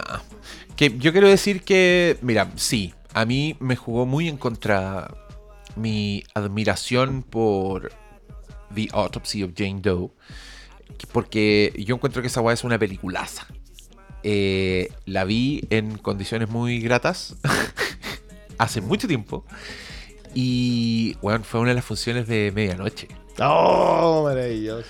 Y, y yo salí rayando la papa. La weá es una película, perdón que les hable un poco, pero creo que si les hablo los voy a interesar en esta película y véanla. Está en Prime Video. Pero mm, es una película de terror muy, muy íntima, con tres personajes.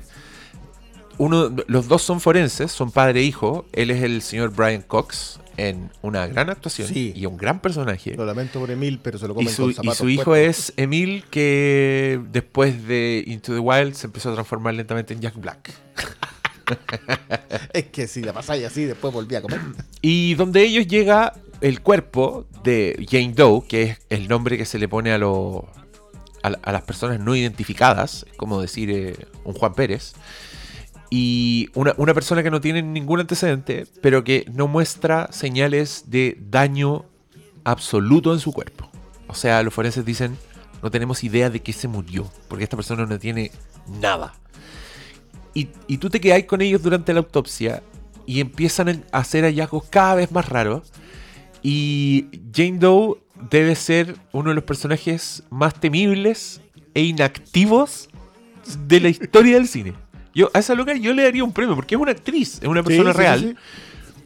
Y la amenaza que presenta ese cadáver, como que de poco te empezás a dar cuenta cuáles son las implicancias y, y quién es y, y qué significa para los demás personajes. Y creo que tiene secuencias muy terroríficas, weón. Hay momentos con esa campanita culiada. Para mí fue un, un, es un proto de Hereditary. Encuentran una forma en que un ruido muy sencillo sea la weá más creepy Y- que y- está pasando en ese Y, momento a- y amarrado a una tradición. con una historia que te, que te presentaron de manera muy elegante. Sí.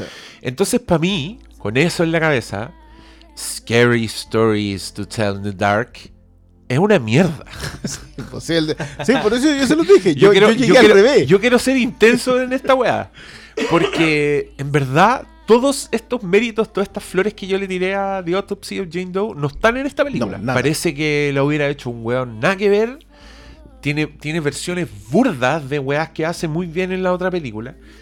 Y, y claro, quizás fue culpa mía porque en verdad esta weá es, es otro tono, es otra historia. Esto, esto es más es más Stranger Things, es más It, es más El Conjuro, ¿cachai? Y tiene tanto las cosas buenas de esa weá, pero también tiene las cosas malas de esa weá.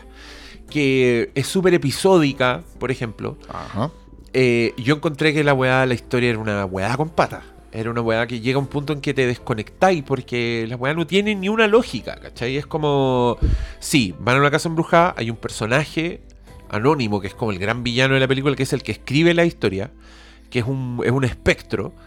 Y entonces es mitad episódica, tal como era episódica It, como los ataques de, los monstruos, en este caso, de, de los personajes de la, de la historia, versus eh, la gran historia macro, que era la típica weá de terror investigativo, le digo yo, que es cuando Hay un gran misterio que los personajes van a resolver con recortes de diarios, yendo a los lugares importantes. Escuchando grabación. Escucha- claro, escuchando grabaciones que van a aparecer microfilm, esa weá de... Claro, que- porque esta transcurre el 68. Sí, es una película de época y, y pese a que empieza súper bien, yo encontré que la ambientación en esta weá me encantó. Encontré que era orgánica, la protagonista es fanática de películas de terror, pero no era como lo que nos pasa cuando vemos Stranger Things, que decimos, ah, ese weón ni cagando sería fan de The Thing de John Carpenter, que ese año más encima no la vio nadie. Ni, Acá- ca- ni cagando habrían visto el Día de los Muertos Vivientes en preestreno, que es lo que pasa en, en la tercera temporada de Stranger Things. Acá pasa todo lo contrario. La niñita es como fanática de los libros y es fanática del terror y tiene afiches de weas de Bela Lugosi. Y la wea es orgánica, se siente bien. Van a, van a ver en un minuto al autocine La Noche de los Muertos Vivientes, que es una wea que daban en autocines ese año y los dan en programas dobles. De hecho, me encantó ese detalle, ñoño. Porque La Noche de los Muertos Vivientes le tenían tan poca, poca fe que la daban en programas dobles con otras weas. Después, cuando empezó a ser fenómeno, la weá se transformó en, en película principal. Pero toda esa weá estaba muy correcta. Y yo decía, ah, esta weá les, gusta esta weá, está bacán. Pero claro, muy rápido caché que la weá en verdad sí iba a tratar de. Uy, viene un. Viene el ataque de una. de un personaje de un cuento del libro. Y. Y como que las weas no tienen reglas, tú no sabís cómo derrotar la weá, porque no tienen lógica, porque no te presentan nada. Te presentan básicamente los monos, hacen la gran James Wan. Como un ataque de monos memorable y con unas ganas de hacer franquicia que al final yo encontré vergonzoso. Sí. Por La, eso te la digo, última escena que es, como la, que es como la escena post créditos de la cagada, como, oye, esto todavía no ha terminado, ¿eh? Yo dije, no, ya, pero ¿para qué? po?". Es que, ¿sabes qué? Se nota mucho que se engolosinaron en la inspiración de las ilustraciones de los libros para crear cada segmento de los ataques de los monstruos, pero nunca dieron con la historia para conectarla todo. Y por eso yo hablaba de que fuera.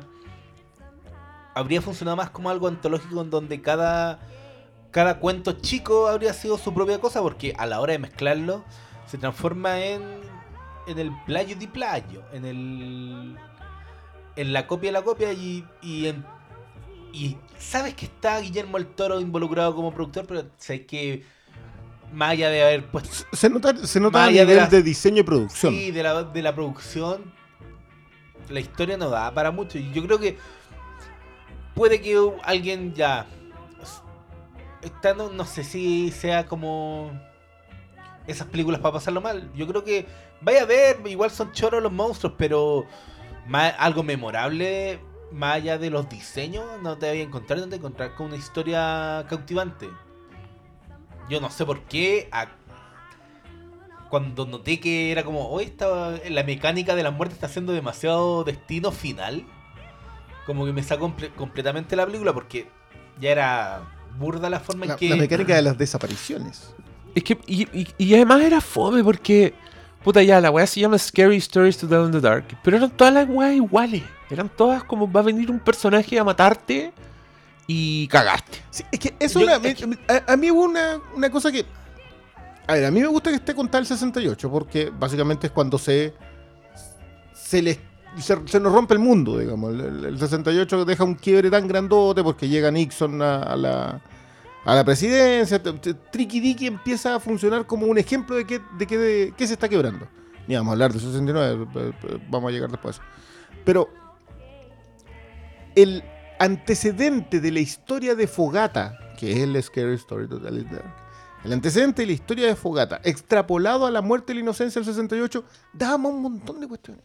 Entonces, de verdad que, claro, yo decía, sí, por aquí tiene esta cosita, por acá tiene esto. Pero eran básicamente porque yo no tenía el antecedente de que Obredal sabe contar historias mucho mejor que todo otro, ¿cachai? Entonces, pasa que, que, que- que creo que fue una buena escalada, porque igual yo no la pasé mal en Scary Story. Eh, pero si hubiese hecho lo que les pasó a ustedes, que lo hicieron el rey, o sea, vieron primero la autopsia yendo, obviamente estaría probablemente más molesto. Pero, pero yo igual creo que esta weá tenía unos condorazos bien lateros, weón. El, por ejemplo, creo que se farrearon la posibilidad de que la historia de la autora de las historias sí. Tuviera sentido, ¿cachai? Que, que, que las historias, que los malos que aparecieron en verdad fueran parte de su vida de alguna forma. No sé, como una weá que tuviera más, fuera más redonda, volviera a la base. Los Me- personajes, es que los monstruos. Sí, me- claro. porque Porque Y- ella, ella creaba esos monstruos, Claro, pero, y- pero y- no tenían que ver con lo que le hacían. Y se lo farrearon, ¿cachai? Yo encuentro que podrían haberlo hecho. Ahora, yo entiendo que esta weá está basada en una saga de libros de terror y que las historias dentro de la película salen de eso, ¿cachai? Quizás por ahí estaban amarrados, pero a mí en verdad me habría gustado, ponte tú, que fuera otro tipo de historia. Que cada ¿Sabes vez que qué? se abrían las páginas tú dijeras, oh, conche tu madre, ¿qué va a pasar ahora? En vez de Cómo, los va a perseguir. cómo va a ser el cosplay que va a aparecer ahora, porque esta weá también encuentro bueno los monstruos, se nota la mano de Guillermo del Toro, que puta, yo me atrevería a decir que quizás fue lo único que hizo Guillermo del Toro en esta película porque no veo mucho tampoco, salvo no sé, por lo nerd que el weón para hacer criaturas, como que además Sí. que ese weón rayó la papa con el con- con el mono que está descuartizado, que son puros pedazos y que se anda armando y que es un contorsionista, o con el guatón culiado este que dice el doctor malo. Que para mí es una hembra ese personaje. Sí, Porque anda con camisón y con el pelo Sí. largo. Sí. Es terrorífico. Ese mono anda en la. ¿En, la, ¿En serio? en la. Sí. Pero es que igual eh, en la historia de la película te plantean que al- algunos de estos monstruos salían como de los temores de ellos. Por ejemplo, el espantapájaro era algo que odiaba el, el, el- el abusador. Claro. O uno había soñado con algo que le da miedo y de ahí surgía, ¿cachai? Entonces, pero más allá de esas coincidencias o, o- o supuestamente como la, eh, la criatura detrás de toda la conspiración leía eso, no, no había mucho, no, no- no te da para más. Es que yo, por ejemplo, cuando llegan al Es momento muy en que te- superficial toda esta película. Ese, ese es el, el mayor problema, porque creo que tienen momentos para profundizar. Cuando te cuando llegan a la historia, lo, que dice Toro, el- de, como del descubrimiento de qué era este personaje, de qué es lo que era este espectro y por qué le pasó lo que le pasó y por qué tenía rabia y hacía todo. Que es un capítulo supernatural, cualquiera, por cierto. Que, que, que es lo peor de todo, que todos lo sentíais visto. Pero esa resolución a mí me, me deja esa deuda. Es como que un hermano podría haber sido parte de la historia. Porque te dicen, ah, esto le pasó al hermano porque le contó esa historia al hermano. Ya, y desapareció la familia así, pero ¿y los monstruos dónde quedaron? ¿cachai? Sí, po. Entonces, claro, hay, hay harta farra, pero hay muy poco músculo narrativo, que eso es lo que a mí más me, me incomoda a posterior. A mí, a mí también me da lata porque la weá de verdad podría tener ese espíritu de. Puta, de diversión también que tienen esas historias. Porque que a mí me gusta porque además encuentro que es el espíritu de Halloween. Que es como una celebración del terror, pero en plan divertido. ¿Cachai? Como tú lo pasáis bien en, en- en Halloween y te reís. Por eso me gusta mucho Trick or Treat, la película que dice el Dr. Malo, porque es una weá donde hay muchas historias y son todas de distinto tono, de distinto naturaleza. Hay una historia de venganza, hay una historia de hombres lobos, ¿cachai? Acá la cagó que todas las historias eran iguales. Y la weá era incoherente, weón. Porque en un minuto lo que dan a entender es que la autora, el fantasma, la buena que está escribiendo los libros, sabe las weas que te dan miedo y saca las historias de tu cabeza. Sí, po, eso es lo como que plantean. Esa weá es más rara que la chucha, como que no tiene sentido, ¿cachai? Es Como, ¿qué esperáis entonces? Por eso yo digo también que es plagio de It, porque It, It se supone que hace esa weá, Sí, se po, supone que usa tus miedos en tu contra. Entonces, si tú le tenés miedo a una pintura, el culeado se aparece como esa pintura que te da miedo. Esta weá era eso, pero no. Con, ah, con el agregado latero de, de que las páginas aparecen escritas y que intentáis deshacerte del libro y la weá vuelve. ¿Cachai? Que hay un montón de weas que nunca tienen remate, que no tienen sentido. Entonces, No, y llega un minuto. ¿Por qué el libro sobrevivía? No, y cuando Y sí, llega- ya el tema de los paralelos, que me acordé más encima de Hill House. Eso mismo. y Esa cuestión, "Oye, y dije, esta ya, escena la sacaron ya de Hill House". Que esa es otra weá hermosa sobre un villano que Ya. usa tus miedos en tu contra. Eh, por cierto, ¿cacharon que eso va a venir con Director's Cut? Oh, sí, weón. Pero aquí ahora está tener que uno. Yo sufrí viendo esa weá, no sé si la quiero ver de nuevo. Pero no es para eso eso. Sí, que Pero- igual, igual Hill House es más drama familiar que, que vehículo de terror. Que me- a mí me funciona en ambos niveles, pero... Sí, pero es que aquí ahí falta lo mismo. Bueno, porque esa weá es buenísima, pero a mí también me gusta, me gusta que el terror tenga esta sensación de fan, de adrenalina, de una weá. Ya. Y claro, también llegó un minuto en Scary Story. Oye, esto, esto es con spoilers, pero es porque me da lo mismo. Ya la gente sabe que cuando no me gusta la película, creo que los spoilers valen. Qué buen egoísta. pero sí, llega un punto como en el tercer acto en que el pendejo, el latino, le empieza a decir: Tienes que decirle la verdad. Como que de pronto saben qué hacer para vencer el mal. Y yo encontré que esa weá se la sacaron de la raja. Yo decía, ¿por qué? ¿Por qué ahora saben? ¿Por qué entendieron? ¿Cuál es la mecánica detrás de esta wea? ¿Qué tienen que hacer? Porque la. Por eso me gusta tanto el aro. Porque el aro es súper sencillo. Y creo que tiene la misma estructura de esta película. Como aparece la aparición de lo sobrenatural, la investigación para poder detenerlo. Ir a ver los microfilms, los recortes del diario. Eh, Brian Cox es el papá de Samara, el mismo señor de la autopsia de Jane Doe. Pero llega un punto en que esta buena se da cuenta de que a Samara la mataron, que se cometió una injusticia en ese pozo y que todo lo que está pasando es porque hay que corregir esa injusticia. Hasta aquí, la misma weá que pasa en Sí. Scary Stories y en un montón de películas más. El Espinazo del Diablo es la misma estructura. Pero en El Aro llega un punto en que hacen la weá, pero igual Samara sigue haciendo la cagada. Y ahí tú entendís que la weá es mala. Y te muestran en un flashback, y la weá dice, yo quiero hacer daño. Y te das cuenta que por eso la mataron. No fue una injusticia la weá. Samara es un ente del mal. Y justo cuando tú estáis pensando así como, conche tu madre, y- la weá termina y te vais para la cagada. ¿Cachai? Subvirtieron la estructura, la usaron en tu contra. Un villano filete a la galería de grandes villanos de la historia del cine del terror al toque. No sé si estoy mal al pedirle ese tipo de weá a Scary Stories to Tell in the Dark, pero creo que podrían haberlo hecho. Considerando que Jane Doe está en exactamente la misma situación. Porque cumple, cumple el, el mismo rol y también tiene ese mismo desenlace, aunque es más misterioso todavía porque no te.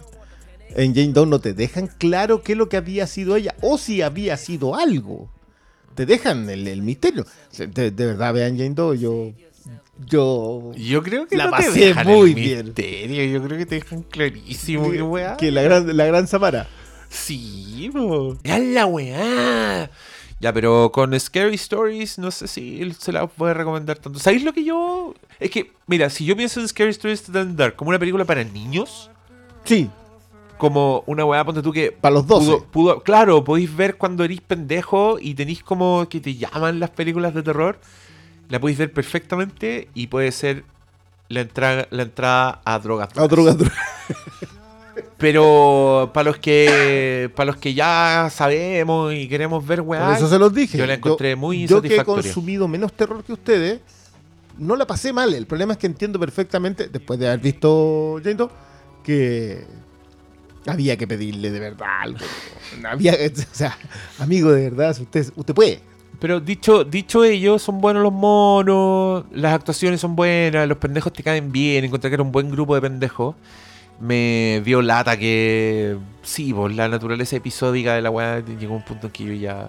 Porque además no tenía nada que hacer, po, ¿cachai? O sea, si se te aparece un mono culeado que va a estar en todos los pasillos y, que no podéis derrotar de ninguna manera, no hay tensión en esas escenas. No hay mucho. Sí, yo sentí que estaban bien filmadas, pero Sí. no te producía. Es que, mira, el peor defecto que puede tener, creo yo, una película de terror, por muy corneta que sea, es que no te asuste. Porque estoy seguro que hasta la monja debe tener cuestiones para que saltís del asiento. Y esta otra, y- y las secuencias para saltar del asiento no funcionan en ese nivel. Tú puedes admirarla, pero no te asustan realmente. No, es que ahí yo también me pregunto, como, ¿de verdad querían asustarnos o querían hacer el- la, la película para otro mercado? Sí, es que yo creo que apunta a eso. Por eso te decía que, yo- que ahí es donde veo el toro. Pero es que, más, si, si es eso, si en verdad era para otro mercado, puta, debería haber sido más el chancho. Debería haber sido más divertida, como más fun, más, más para los... Por eso encuentro que está medio camino entre, entre todas las weas que quiere ser. Es que yo Creo que, no yo le, creo que no hace bien ninguna de las weas que quiere hacer creo que el mayor problema es que es muy clásica. Pero eso no es problema. No, pues no, es que sí cuando es de alguien que su consumo de clásico está ya en su tope. Sí, con Del Toro, te ponía a pensar, eh, la, la forma del agua también tiene ese, voy a poner acá nomás entre comillas, defecto. Es demasiado clásica y por lo tanto eh, hay mucha gente que dice, pero si no, que, que no sé, hace crítica como muy, muy en, esa, en ese tono.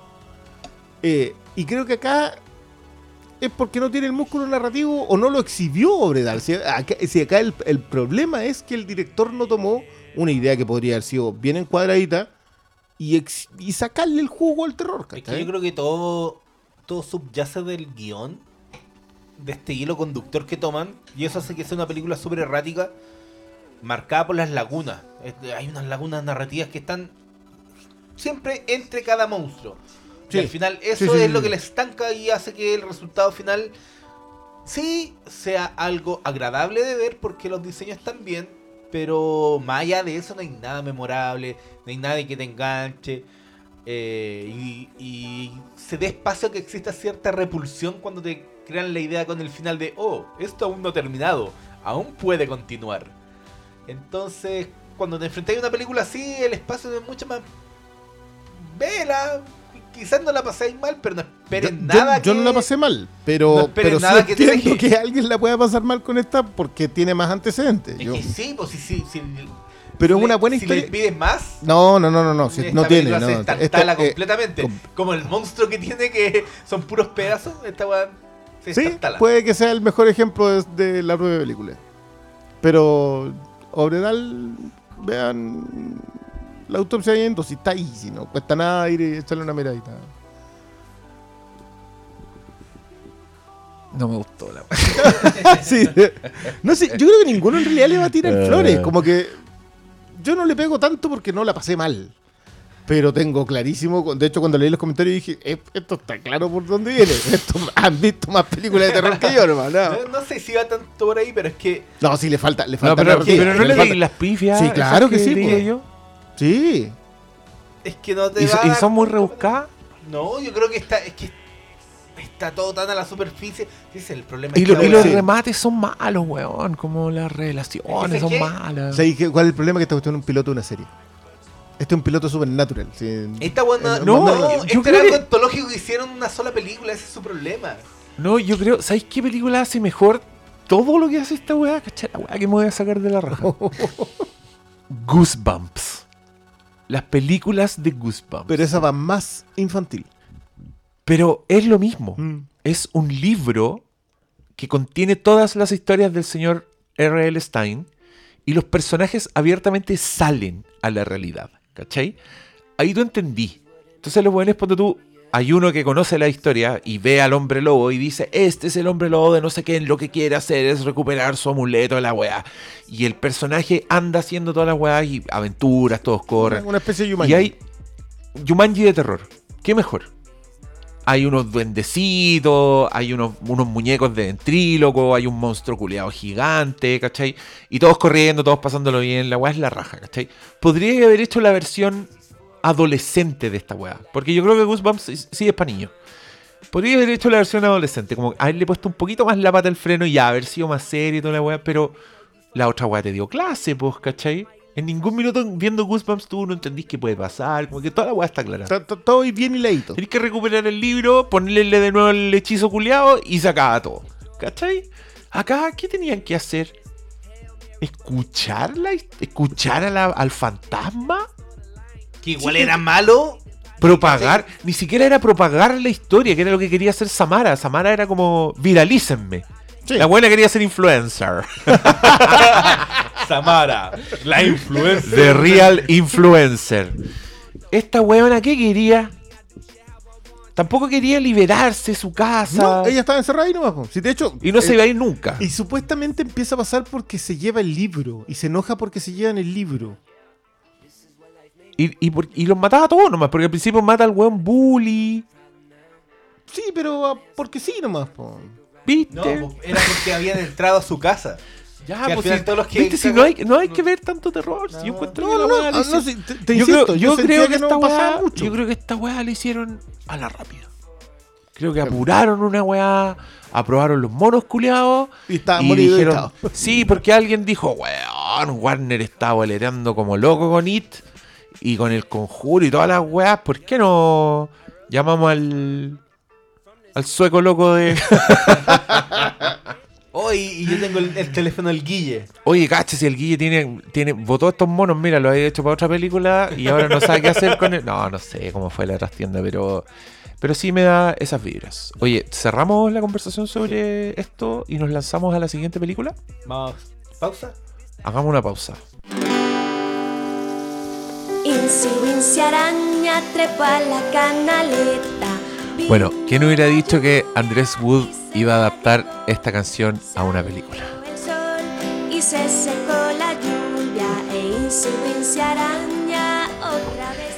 A veces el humor es sofisticado, a veces es una mierda.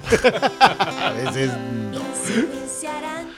Oye, se estrenó por fin película nueva de Andrés Wood. A mí me gusta Andrés Wood.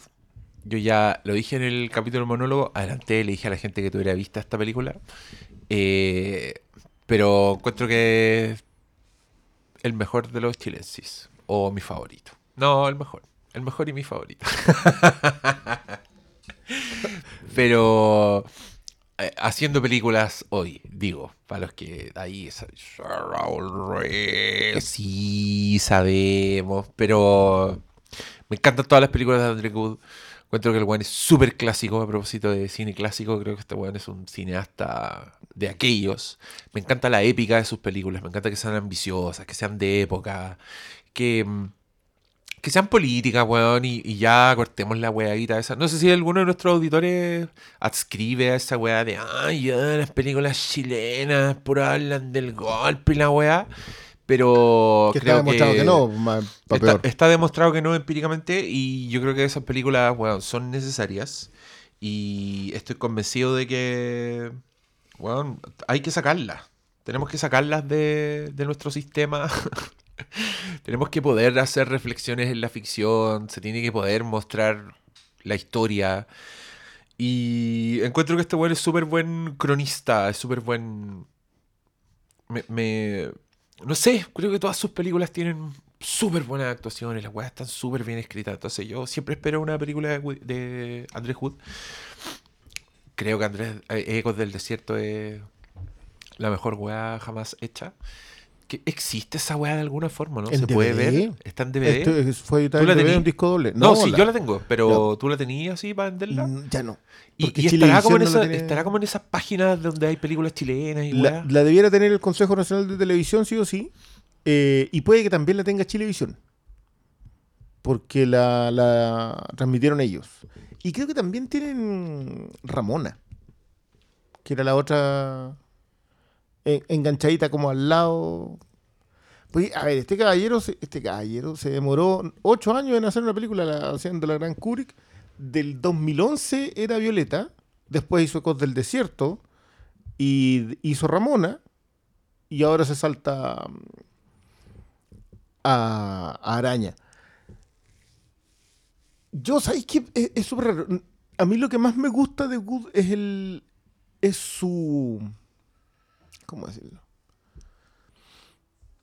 ¿Se acuerdan cuando, cuando, tú hablabas de lo de Scorsese? Que Scorsese como que tiene su trilogía de lo, mm, del hombre al que le falló el sueño americano. Eh, y a mí, a mí me parece una, una postura súper interesante cuando uno puede conversar sobre un postulado que hace un autor. Scorsese, Nolan o quien sea, que, que, que va y... ¿Por qué? Perdón, canciones de 1973. Escucharemos.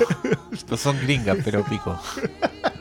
Eh, trata de amarrar eso siempre como, como el cuerpo de tu obra. Eh, y yo siento que Good lo que hizo pss, tiene un postulado, lo tiene súper claro, y todas sus películas son, y sus series, de alguna manera, una, eh, un aspecto de ese mismo postulado. Eh, y de verdad que yo pensé que eso era como muy transparente. Me ha sorprendido que con Araña eh, al parecer no es tanto. No, como que. Como que no es de dominio generalizado entre, entre la afición que Good tiene un- una sola línea a lo que está adscribiendo y que, y que la ha venido presentando desde, desde historias de fútbol que viene con lo mismo, en donde toma una cosita u otra, pero siempre viene hablando de lo mismo. Eh, y me pasó con Araña que el aspecto me. El aspecto de ese postulado me pareció particularmente aterrador. Yo sé que habíamos estado hablando de películas de terror, pero no, esta- estas son de- del otro tipo de terror que, es más preocupante. Eh, siento que Araña es una, gran historia de dos personajes perversos y de un tonto útil. Y creo que eso de nuevo vuelve a ser eh, lo que Good siempre viene contando. Pero vamos a seguir conversando sobre eso. Paulito, primeras impresiones de Araña. Viendo la película, a mí, obviamente lo primero que me llamó la atención fue la factura técnica, porque luce muy bien esta película, que tampoco es sorpresa considerando lo que es toda la obra de Andrés Wood. Pero realmente eh, se nota como un, un salto, porque en Machuca ya hizo una reconstrucción histórica, pero no sé si será por el, el, el uso de la cámara que hace aquí o el, o el mismo avance de la, tecno- de la tecnología de la fotografía, que porque viene trabajando con recurrentemente con el mismo equipo, pero se nota que ya están en un nivel de afiatamiento en donde la película luce perfecta, no sé, de repente te, te topabas con...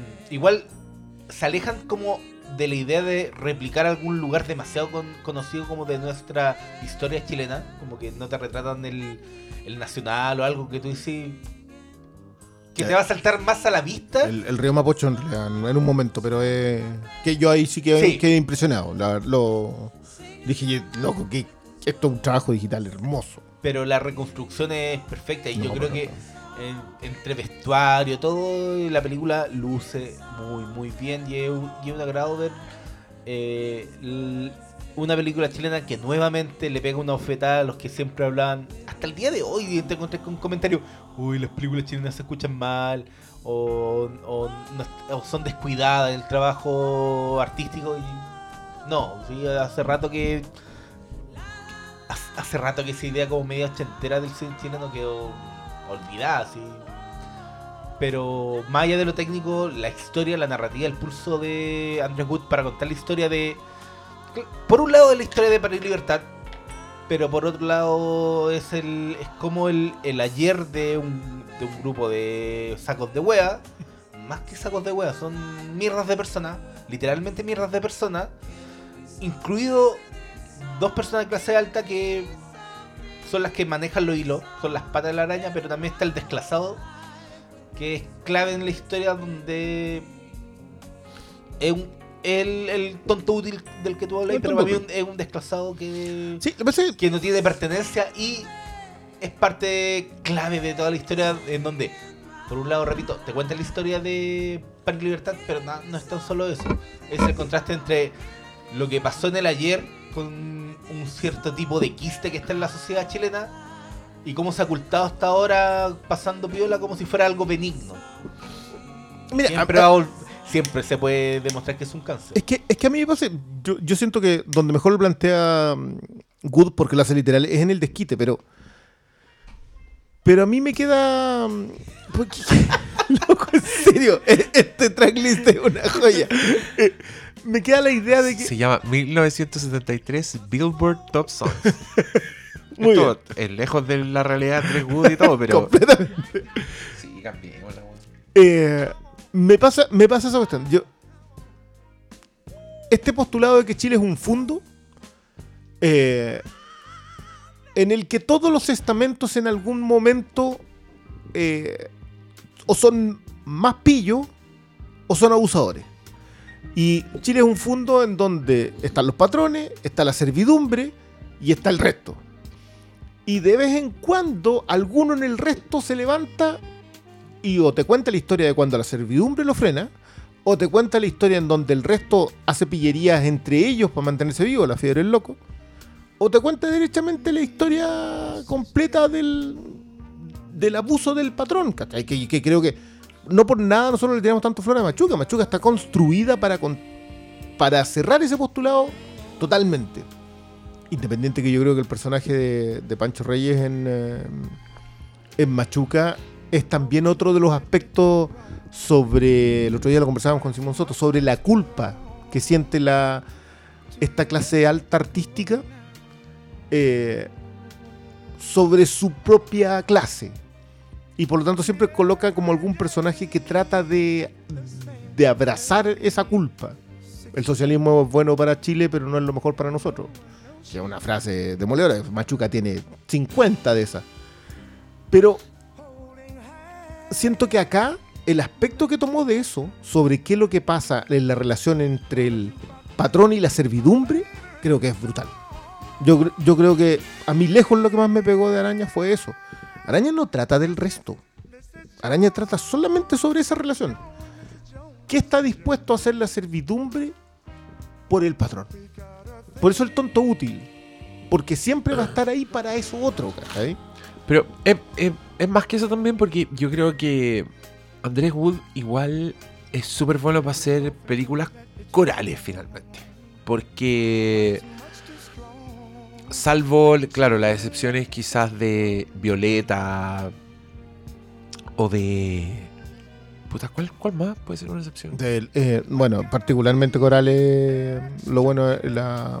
Sí, ah, sí, la no, buena vida. es, que, es que solo con la excepción de Violeta, que es como una única protagonista, Mm. eh, todas las películas de Andrés Wood, siempre los personajes secundarios son tan importantes que finalmente es como un universo súper grande. O sea, Desquite y la fiebre del loco weón, son Machuca es, es la Lynn Kuppenheim, es los papás del, del Pedro Machuca, la Tamara Costa, el Luis Dubo. Bueno, el Luis Dubo tiene dos escenas y el weón es el medio personaje. Este Lo- nuestro amigo yo creo que es eh, Andrés Wood en, Oh, en esa, escena es. puta, Tremenda, también es- y, y yo creo que esa película de Tamara Costa, weón, se saca los zapatos. Pero, es que, pero ahí Pero está, bueno. ahí, ahí está como el núcleo de, de- de todo. Sí, por sí, eso- sí, por pero, eso- pero para allá iba. Esta película también es de esa. Es una weá que tiene un triángulo amoroso al centro, que es un triángulo amoroso bastante intenso, enigmático, tórrido, porque tú, básicamente, esta película se trata de gente mala.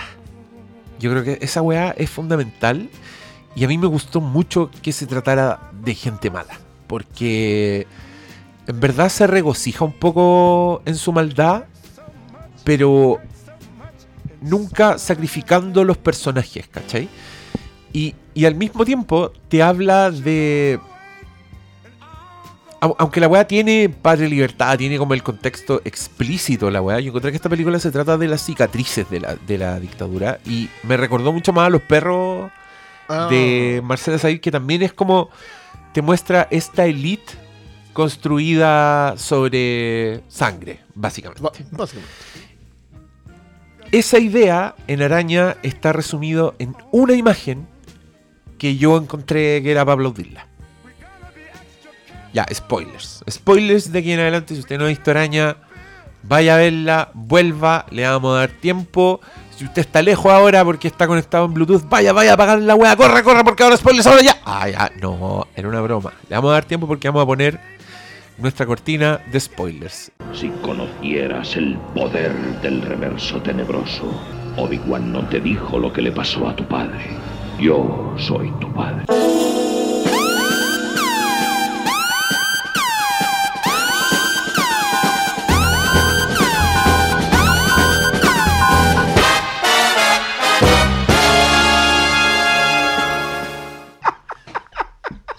Spoiler.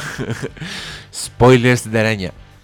La escena en que esa loca está durmiendo con el weón y se mueve y muestra la mancha de sangre en la almohada. Del, cuando lo golpea en Es la- Chile. sí. Esos weones que están durmiendo en una almohada, en una sábana preciosa, de muchos hilos, de satín, de, tiene la mancha con sangre.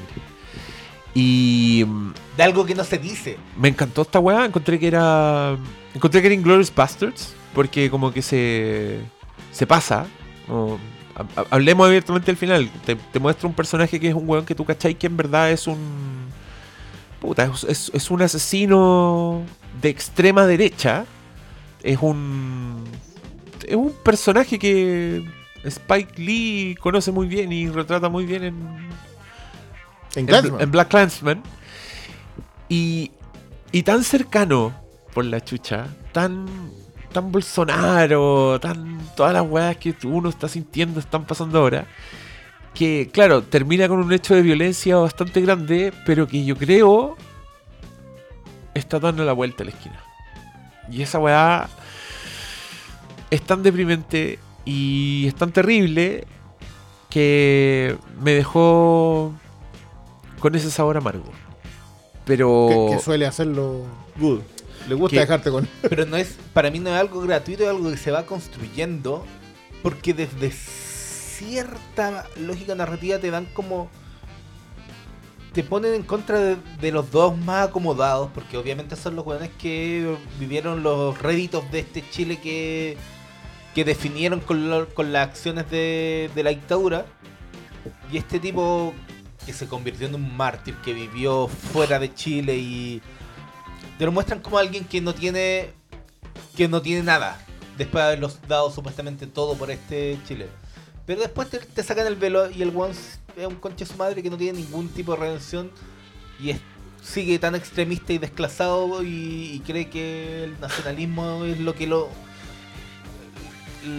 no sé si- cómo definirlo es como la máxima de su visión y el, el de pasar desde el eh, fuera los comunistas al Pero- fuera lo extranjero hay un hay Pero- un pequeño paso al lado que Es que no es pequeño, si ambos son una amenaza para algo. ¿cachai? O sea, Sí, pues, es la amenaza de, es que- de, este, de esta copia feliz del Edén que Es supuestamente que, es que en las tiene que ver con lo que, que- que Yo acá quiero decir, yo para mí, lejos lo mejor de esta película son ellas. Creo que son brutales en ambos niveles, con, con matices de, interpretación distintos, pero no que el personaje se esté desdibujado. Tú sabéis que es ella de, vieja nomás, ¿cachai? Eh, pero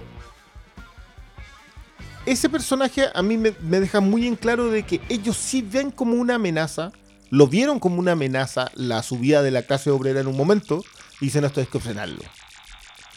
Eh, y, y- y me gusta mucho que utilicen el la idea del marxismo internacional en ese tiempo, porque es exactamente lo mismo de lo que se habla hoy día con respecto a la inmigración. Y hoy día, el cambio del status quo no viene de la amenaza de la clase obrera, la clase obrera ya está adormecida, digamos, aturdida, sin capacidad de moverse. Sino que Está viene, amordazada. y sino que viene de esto otro. Y este personaje, el tonto útil, eh, el- la servidumbre está dispuesta a estar ahí para sacrificarse, para proteger el status quo de los otros. Eh, encontré brillante lo de Jaime Badel. Brillante lo de Don Ricardo. Los paralelos. Bueno, porque más encima no es un solo personaje, sino que son dos personajes que ambos apoyaron la dictadura. Uno particularmente, uno se dedicó a planear el golpe, no, no estamos hablando. Entonces, le podrían haber puesto Ricardo Agustín para ser más cabrones todavía, pero no, don Ricardo ahí. Y creo que lo de la entrevista al final a ella es. oh, fue- Es un- es, es demoledor para decirte, así funciona. Así No, es funciona. demole- Yo creo que tenemos la trilogía. Tenemos. Aquí no ha pasado nada. Los perros y araña. Y. y está ahí. está ahí, li- listo para irte. Con eso. Hacer las maletas. Sí, que- ¿a La qué? Pero, pero de verdad, a mí, yo, a mí me aterró ver la facilidad con que eso ha ido girando. Los tipos que antes. Y, y por, eso me, por eso me agradan los personajes, por ejemplo, en el psiquiátrico. Este tipo que ya anda con la, con la araña tatuada. Esos tipos están. Si lo, uno piensa que el troll de Twitter y el bot de Cast y todo eso son gente anónima. No, no, existe. El- Loco, la, la Lisbeth Salander. sí, po. No, pero es que. Que era pal- palomita de pacto de sangre. Para los, pa' los espectadores de pacto de sangre. ¿Quieren, quieren ver a Paloma? Vayan a ver Araña. el- se hace la caricatura. Me, me gusta mucho ese personaje, quiero decirlo. Ese personaje que, que tú no sabís bien porque es antisistema, pero en realidad es, es pro status quo. Se, No, y que difu- te- y- se difumina tanto en ese y, nivel. y que te entra hasta la, la esta weá, la, la idolatría del, del criminal, po, weón. Si al- el Marcelo Alonso a mí me dio risa porque para mí era John Patrick Mason. Era Sean Connery en La Roca. Lo sacaban así, como con el pelo y la weá, y con lleno de los guardias, me- medio Hannibal Lecter. eh. Eh, Puta, me acordé de cómo abre la, la película. Oye, yo, encon- yo encontré. Es que puta, me acordé. No, dale tú primero, es que voy a Es tirar la que- pelota para otra parte. Es que me encantó lo las finezas de eso. Era como toda la gente grabando, toda la gente aplaudiendo que se hubiese echado al, al, al flight. eh, y como que todos pifiando de que la ley actuara hasta que llegáis a la casa. Y te das cuenta que, ¿quién es este tipo? Y empieza, se, se revienta todo, tú sabes más o menos para dónde va. Pero la actitud, me gusta mucho el retrato de fondo que empezó a tirar Good en esta. Yo entiendo que todos nos centramos en los monstruos. Porque es lógico, si al fin y al cabo son los protagonistas de la historia. Pero cuando empezáis a mirar el fondo de la inauguración de la escuela, bueno, si usted me quiere echar, me echa, la, je- la jefa en el directorio, Maricones de mierda. eso, Y, todo y como, y- pero y, y como si nada, y sin romper ningún.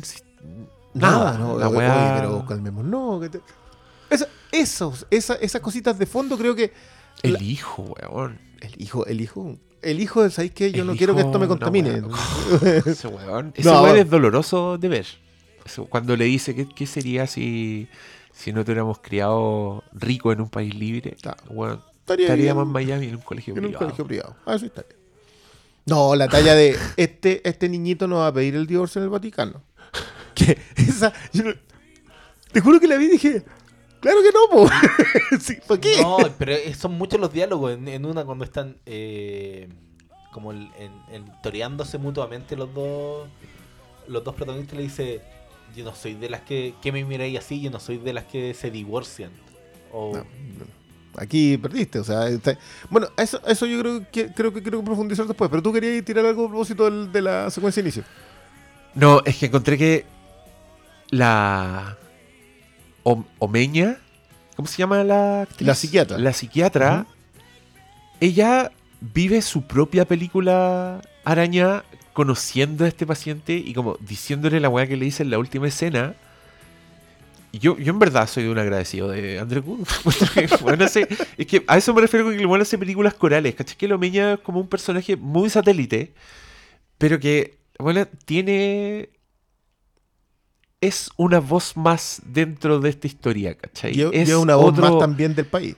y, es una voz que tú querís que exista. Y me encanta que sea ella. Me encantan las mechas moradas, weón. Todas esas weas como. Y, el que sea una. eh, sin, sin petardos. Sin decirle a nadie misógino culiao, ¿cachai? Sí tiene el momento en que mira al, al compañero como encontrándolo flojo y diciendo, yo lo hago, ¿cachai?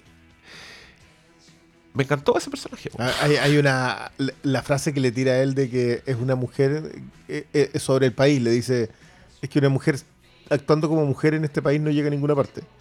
Eh, algo, algo así, estoy parafraseando, pero Sí. era. Como que tú. que hay un poco aturdido con esa frase, ¿por qué le dijo eso? En realidad hay admiración, ¿qué es lo que está haciendo? Y claro, después ves la relación que él tuvo con una mujer que en realidad sí hizo el país. Y yo decir, claro que sí. pues. Por eso piensa lo que piensa. este. Pero eh, a mí lo del triángulo amoroso, que creo que es más perverso que la cresta. No, es, es cerda la weá. Es un minuto en que uno se quiere ir a, ir a la ducha. Me sentí viendo una película de Wanden Refn. Eh, pero creo que lo más perverso que tiene es que tú nunca sabes en realidad qué tanto es manipulación de ambos, qué tanto es manipulación de ella, eh, o anda gozando nomás, o en realidad es parte de un plan para tener un KS turco. Andan, y en un minuto yo pensé que andaban gozando todos. Sí, sí, dije ya. Yo dije, este, esta, este dinámica dije, puede haberse este, dado este tiempo. weón quiere, este weón quiere juntarla con él. Él fue el que le lo, lo lleva, ¿cachai? Él, él iba manejando, él que le dice, weón, vamos. Entonces, es- esa perversión que además, narrativamente hablando, así, solo desde el punto de vista de sentarte y escuchar una historia, esta película es muy intrigante. En el sentido que tú de verdad no sabís qué va a pasar. Para mí, toda la secuencia del weón, alguien tiene que sacrificarse. Necesitamos un mártir. Toda esa secuencia en que los weones pareciera que están dando la vida realmente. Y después te das cuenta que el weón solo iba a bajar un avión y como que iba a estar escondido un rato. Entonces, weón, a mí me, hacía estar como constantemente interesado porque es una película que te respeta tu inteligencia y no te subraya las weas 500 veces. Entonces, solo desde el punto de vista así de, de, de guata, es una wea que en mi opinión te quedáis pegadísimo porque... Justamente porque no entendís la naturaleza de los personajes. Como que querís saber por qué están haciendo lo que están haciendo, para dónde van, cuál es, qué querís hacer tú realmente, porque es una weá que pese a que nunca te lo, hasta el final te están sorprendiendo con todas esas cosas, la weá nunca se siente ni forzado ni antinatural, es como de una pureza la weá. Es que al final yo creo que rescata la nebulosa de, de un cierto Chile en donde la apariencia nunca van a dar espacio a que surja alguna verdad. Porque tú nunca sabes si ella realmente se siente atraída o si esa, esa mirada con tirria eh, es real porque ella no logra lo que quiere cuando el marido, la pareja, se ofrece para ser el mártir, pero después el otro loco tenía la puerta abierta para quedarse con ella. Y él dice, no, yo, tú tenés familia, yo lo hago. Y ella lo ve con una mirada en donde tú no sabes si es porque realmente estás sintiendo algo por él o es por algo O era de parte que- de la manipulación. o es parte de lo que ella no va a tener, que al final todo es yo tengo y tú no tienes, que es, es, es lo que refleja todo lo que hacía para Libertad. bueno, eso es lo otro. Esto no, no es. eh, no se trata de, de contarte cómo funcionaba Patria y Libertad. Ni siquiera es una biografía de de, estos nadie. personajes. No, no, no, nada. Trata de ubicarte. Bueno, a mí me gusta mucho eso, eso. Trata de ubicarte a estos héroes de su propia historia, porque ellos en realidad nunca piensan que lo que hicieron estaba mal. En ningún, en ningún momento. Y todos los altercados que tienen están basados en que otra gente no entiende que ellos tenían la razón. Eh, que me gusta mucho la conversación en la piscina de padre e hijo, por ejemplo. Que, tú, que te empiezan a quedar los miedos ya, pero ¿y ¿por qué? En realidad nunca hay arrepentimiento en ninguna de estas cuestiones. No existe porque, los, porque ellos no creen que hayan hecho algo malo. Y eso me va haciendo crecer la película en el sentido de, ya, perfecto, y construiste un una tropa de monstruos.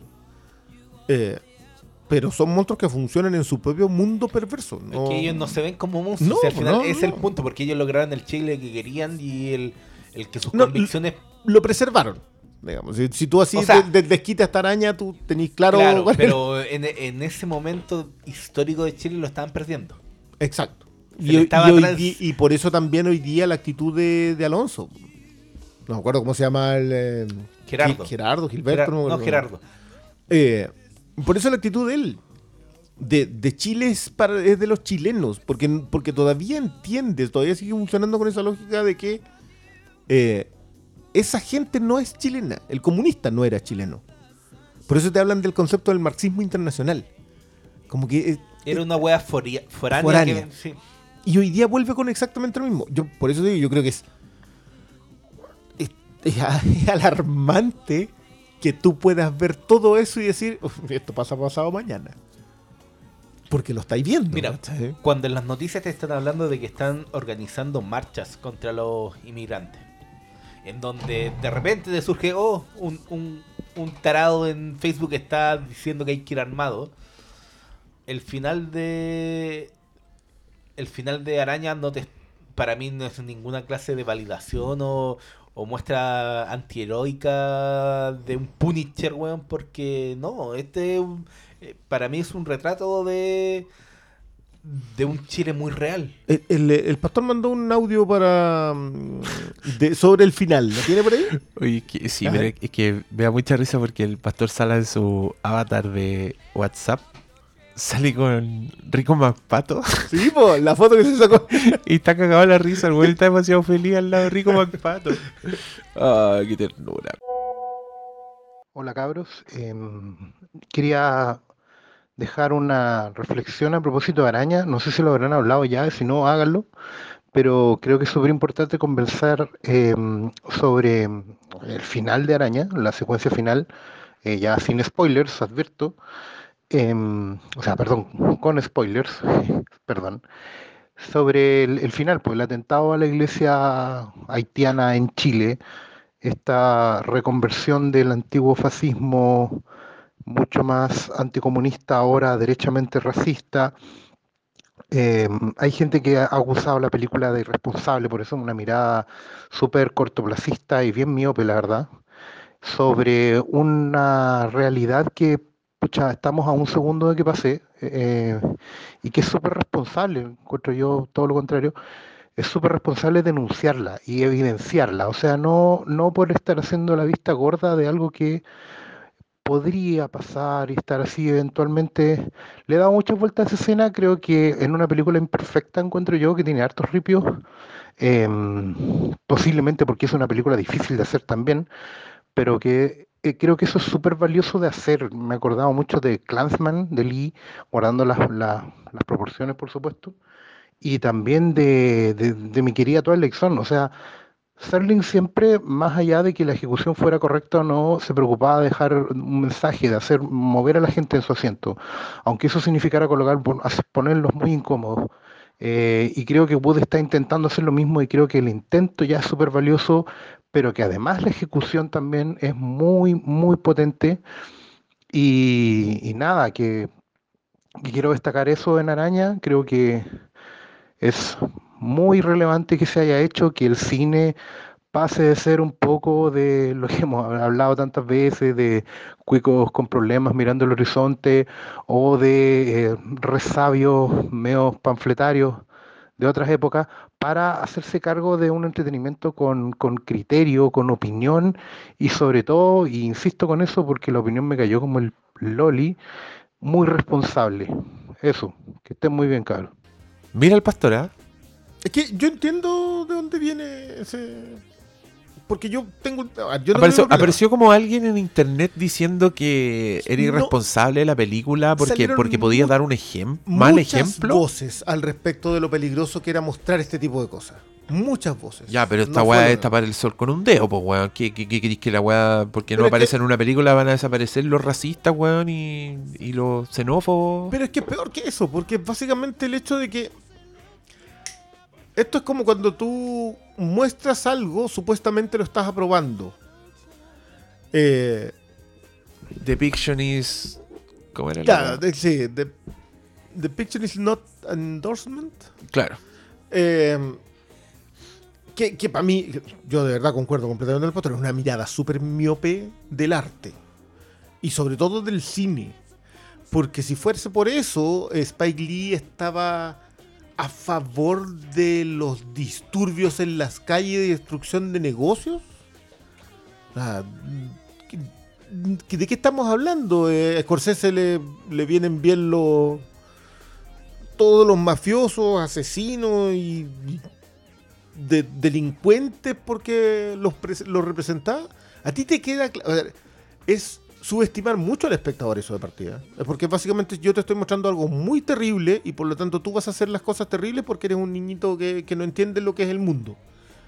Eh, y de nuevo, yo a mí una de las cosas que me ha sorprendido es que la conversación sobre Good no sea esa. Que, que el tipo tiene un cuerpo, que tiene un postulado, que tiene una, que viene diciendo más o menos lo mismo con todas sus películas en distintos aspectos, con distintos niveles, ecualizadas en algún. eh, con, con alguna intensidad ma- mayor o menor. Pero te- lo que te está diciendo acá, que está, y, y lo habíamos comentado y lo, lo- lo hizo muy bien Oscar, es la reconversión del fascismo, simplemente cambió el, el blanco, cambió de dónde estaba apuntando. Cambió el blanco, paradójicamente. Paradójicamente, Es la, bueno, es la misma canción con otra guitarra nomás. A mí me. el- yo, la escena en que te muestran al, Mar- al Marcelo Alonso conduciendo por la ciudad y viendo inmigrantes de las calles, yo la encontré heavy. Porque entendís lo que significa para ese weón, esa weá. Porque, claro, te han, te han dejado claro que estos locos son nacionalistas, ¿cachai? Que se- la loca se va en contra del periodista Alemán. alemán y, el, y es uno de los momentos en que el weón mira con más amor a la mina. Los weones hicieron una historia de amor basada en la, en la maldad. Basada en Eh, el odio. Ba- basada en el odio, Es una weón. historia basada en el odio. Qué hermosa. weón. Sí, No, weón, esta- Encuentro que esta película es la raja. A mí, tratando de explicarme como esa interpretación de que la película sea, puede ser un mal ejemplo y por lo tanto irresponsable. Creo que viene de de lo cercano que es la weá. Es demasiado cercano para ti, entonces dejáis de percibirlo como una ficción y no lo podéis ver como, una, como veis una película de Scorsese. Eh, porque en tu cabeza no es, no es una weá de lejos, pues no, no son los mafiosos que los veis como personajes antes que como una weá que existe en la realidad. O sea, en el fondo creo que están piropeando la película porque si, sobre todo alguien así que ve muchas películas y que es crítico y, que, y como con mucho cine, no sé, pues del mundo en las venas, que de pronto te pongáis nazi con la película chilena en particular, porque yo encuentro que esa weá es ponerse nazi. Para mí el, el encuentro, si hay un argumento penca en la conversación, siempre es que las películas son responsables de algo, que los videojuegos son responsables de algo, que... Me acuerdo que hace un tiempo hubo... También en redes sociales, bueno, en redes sociales puro indigna la gente. Eh, un- un- uno de estos weones asesinos culeados con pistola gringo hizo streaming de la weá. Y el loco en el encuadre como que ponía la cámara y se veía su como su mano apuntando para adelante. Entonces era como el cuadro con la mano con la pistola siempre. Y un weón sacó como un pantallazo de esa weá y le puso al lado como el típico videojuego en que claro que ves lo mismo. Veis como el, cua- el cuadrado con una mano apuntando a una pistola como Doom, como cualquiera de esas weas. Y ponía algo así como, díganme que esto es coincidencia. Así como como abiertamente responsabilizando los videojuegos por, por- por este tipo de weas. Y yo encuentro que eso es de una pobreza. Es lo mismo que. Puta, creer que alguien es malo porque escucha Al diablo. heavy metal. ¿cachai? Esas weas me dan tanta lata. Pero en este caso creo que es porque justamente Andrés Wood lo hace también y te presenta una weá que durante toda la película hay tenido la sensación de que es algo que, que ocurre en tu mundo, que te está pasando a ti, que está afectando tu vida. Y de repente, claro, le metís la pata al acelerador y así la gran Inglorious Bastards y, y tú decís, chucha, esto, esto todavía no ha pasado, pero va a pasar. Entiendo como que el mismo shock que te produce la weá te haga creer que puede tener una repercusión en la realidad, porque así de real es toda la película. Es que tú mencionabas un término que a mí me gustó mucho, que es el tema de los cronistas. Y, y creo que Good, de alguna manera, tiene ese mérito, porque lo que ha hecho es que los personajes interactúen para presentar su punto de vista. Eh, no, te lo, no te lo discursea. A mí, a mí, un, loco, a mí me fascinó Years and Years, pero hay un discurso en un episodio que es discurso. O sea, está presentado por un personaje que te lo dice a la cara, mira, es que tú no hiciste esto. En vez de desperdicia la oportunidad de narrarlo, siendo que T. Davis, el, el- el guionista, es brillante narrando cosas, desperdicia la oportunidad de narrarlo, sino que te lo discursea. Yo creo que Good en ningún momento te discursea, te queda clarito, porque básicamente es lo que vives a tu alrededor.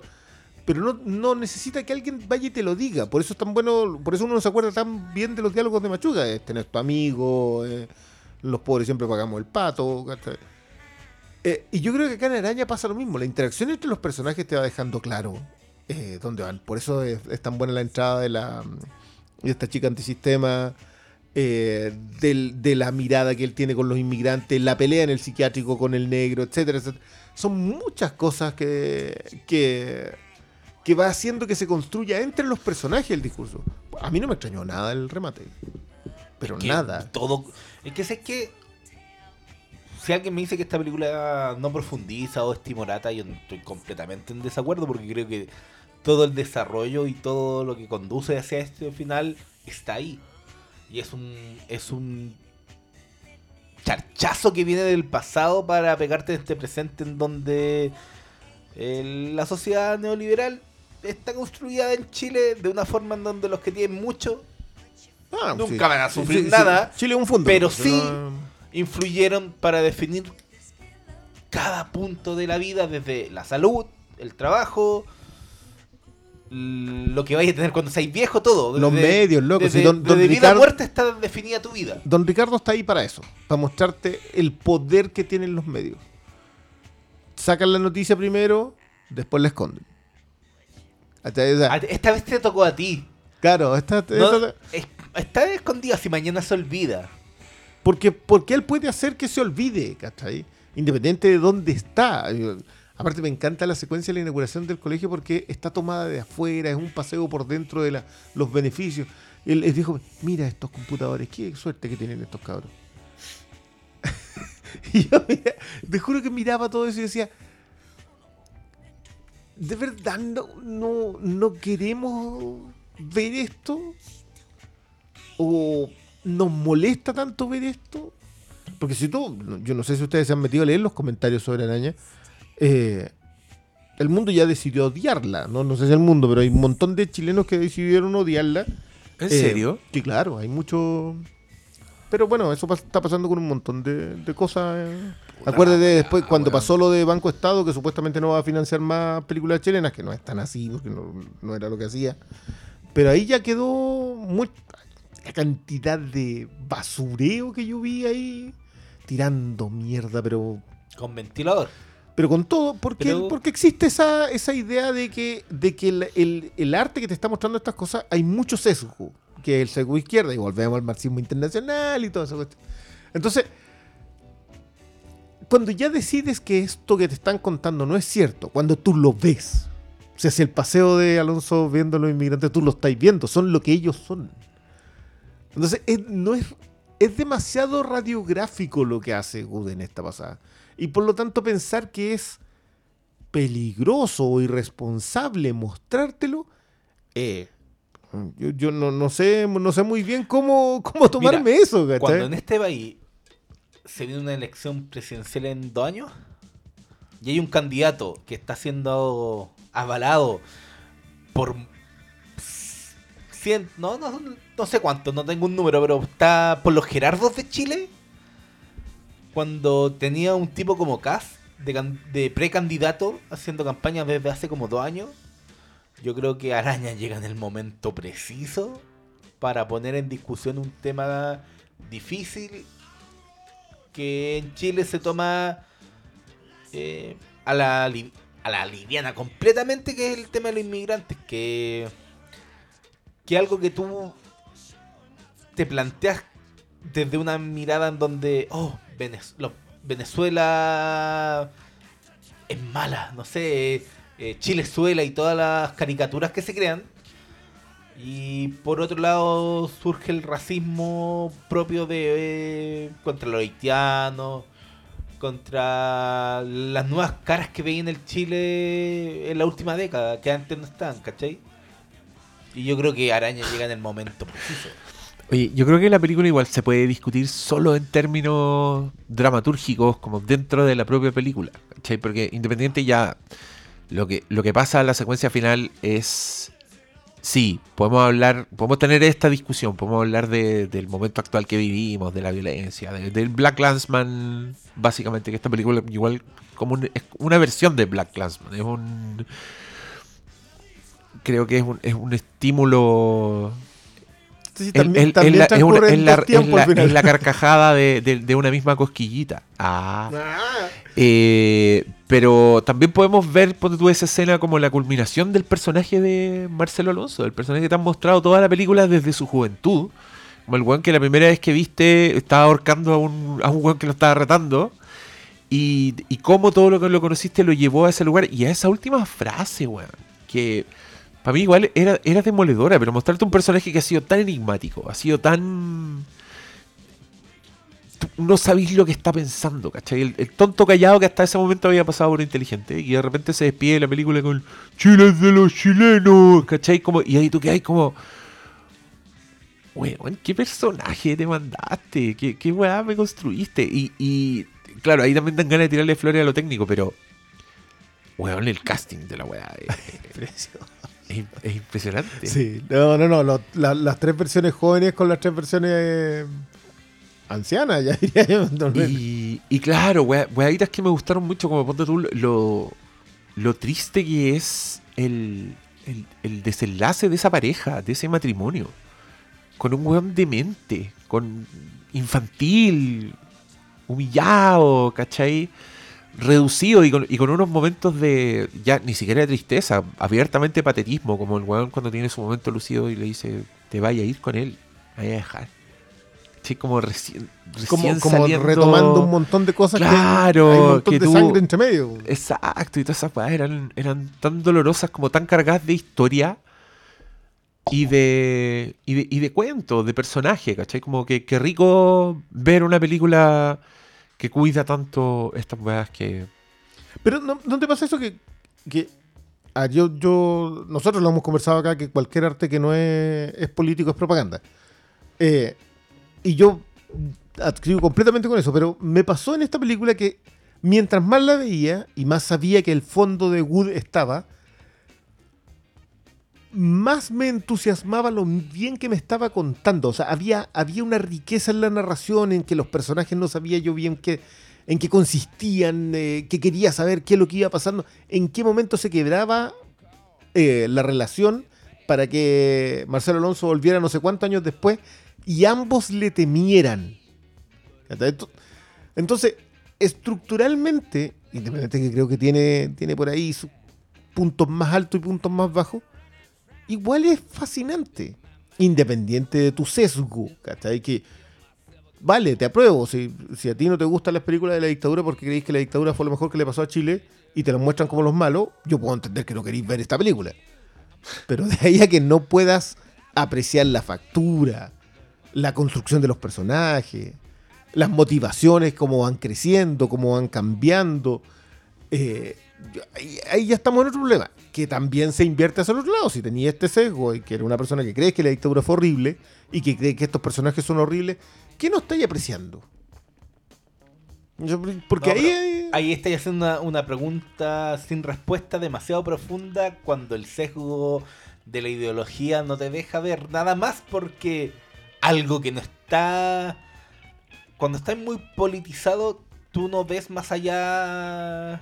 Ni con la, ni con la espada del augurio de Leono podría ver más allá de lo evidente. Es como al, estáis ciegos. eh, eh, te plantean un, no sé, un proyecto para reducir la carga horaria a 40 horas y lo ves como llegó, no sé, la cortina de, la cortina de hierro de nuevo y no sé, el- la Guerra Fría y yo voy a proponer un, un proyecto de 41 horas que va a ser mejor y, y se estanca la discusión entre los ellos y los Es nosotros. que, es que mira, yo esa discusión, no- yo puedo vivir con esa discusión a, a nivel externo.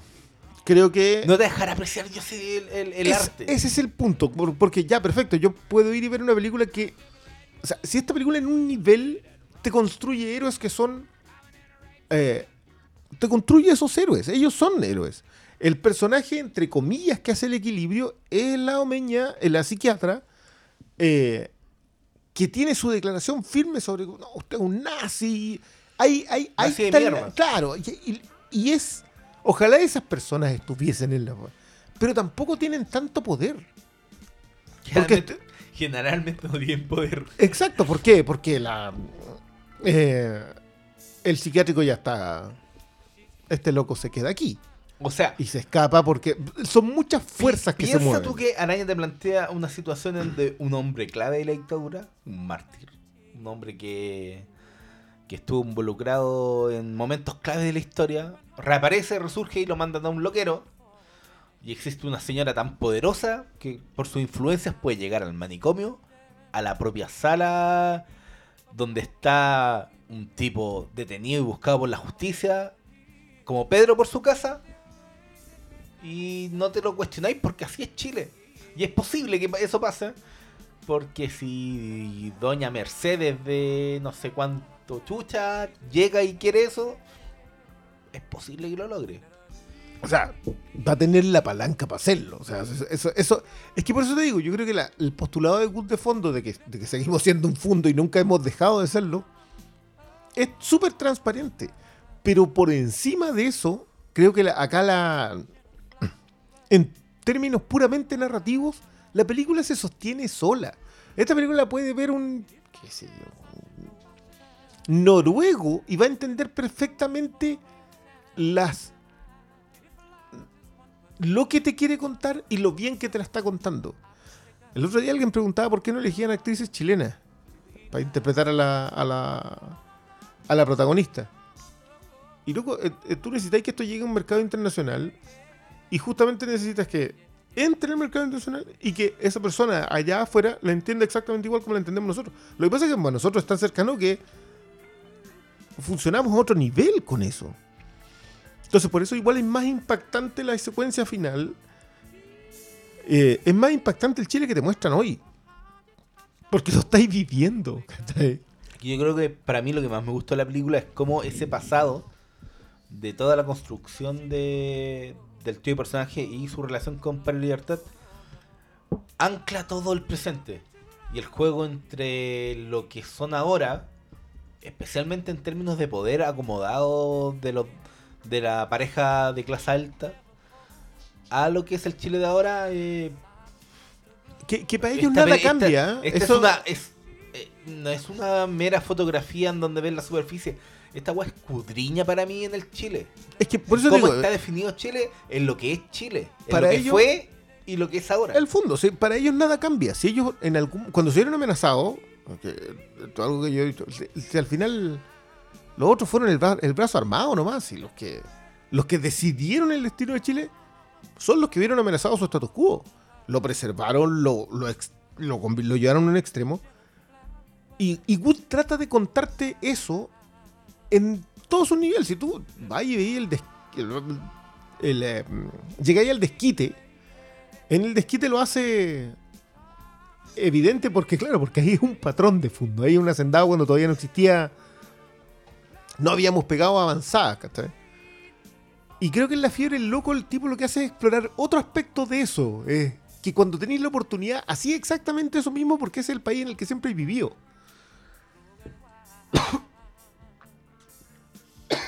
Perdón. Eh, creo que donde menos lo exploras es en Violeta. Extrañamente porque Violeta Es la biográfica. Sí, pero era la compañera Violeta. Entonces no. Me llama la atención porque no, no profundizó más en eso, pero. Que no es que me desara. Y, y bueno, y ni hablar de Cos del Desierto, si al fin y al cabo. Bueno, como es la historia de Carmen Hertz, que también es biográfica esa, eh, es mucho más evidente con respecto a la crueldad ejercida. Eh, yo quiero, a propósito de lo del Banco Estado, yo me, me guardé una fotito una vez de esto, que se los mandé a ustedes, pero quiero comentarla. Este es un tipo que eh, eh, se pone a apelar que todo el cine chileno es un bodrio, etcétera, etcétera, y dice que lo que hay que hacer es ver películas de los Cohen. y, le, y le recomienda, porque esto se transforma en una conversación entre harta gente en que todo pasó en el cine chileno y el, el tipo habla.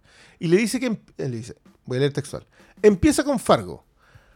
Me voy a saltar las faltas de ortografía que no que me faltan. Empieza con Fargo.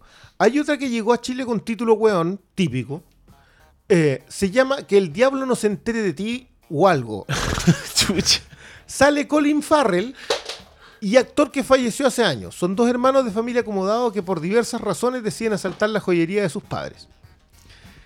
Y te juro que yo leí esta cuestión y decía, "Ta- te lo pa- estáis basureando el cine chileno. Está diciendo que hay que ver la de los Cohen. Piensas que la última película de Sidney Lumet Es de los Cohen. es de los Cohen. Piensas que está protagonizada con Colin Farrell cuando Sí, es Ethan Hawke. Es Ethan Hawke.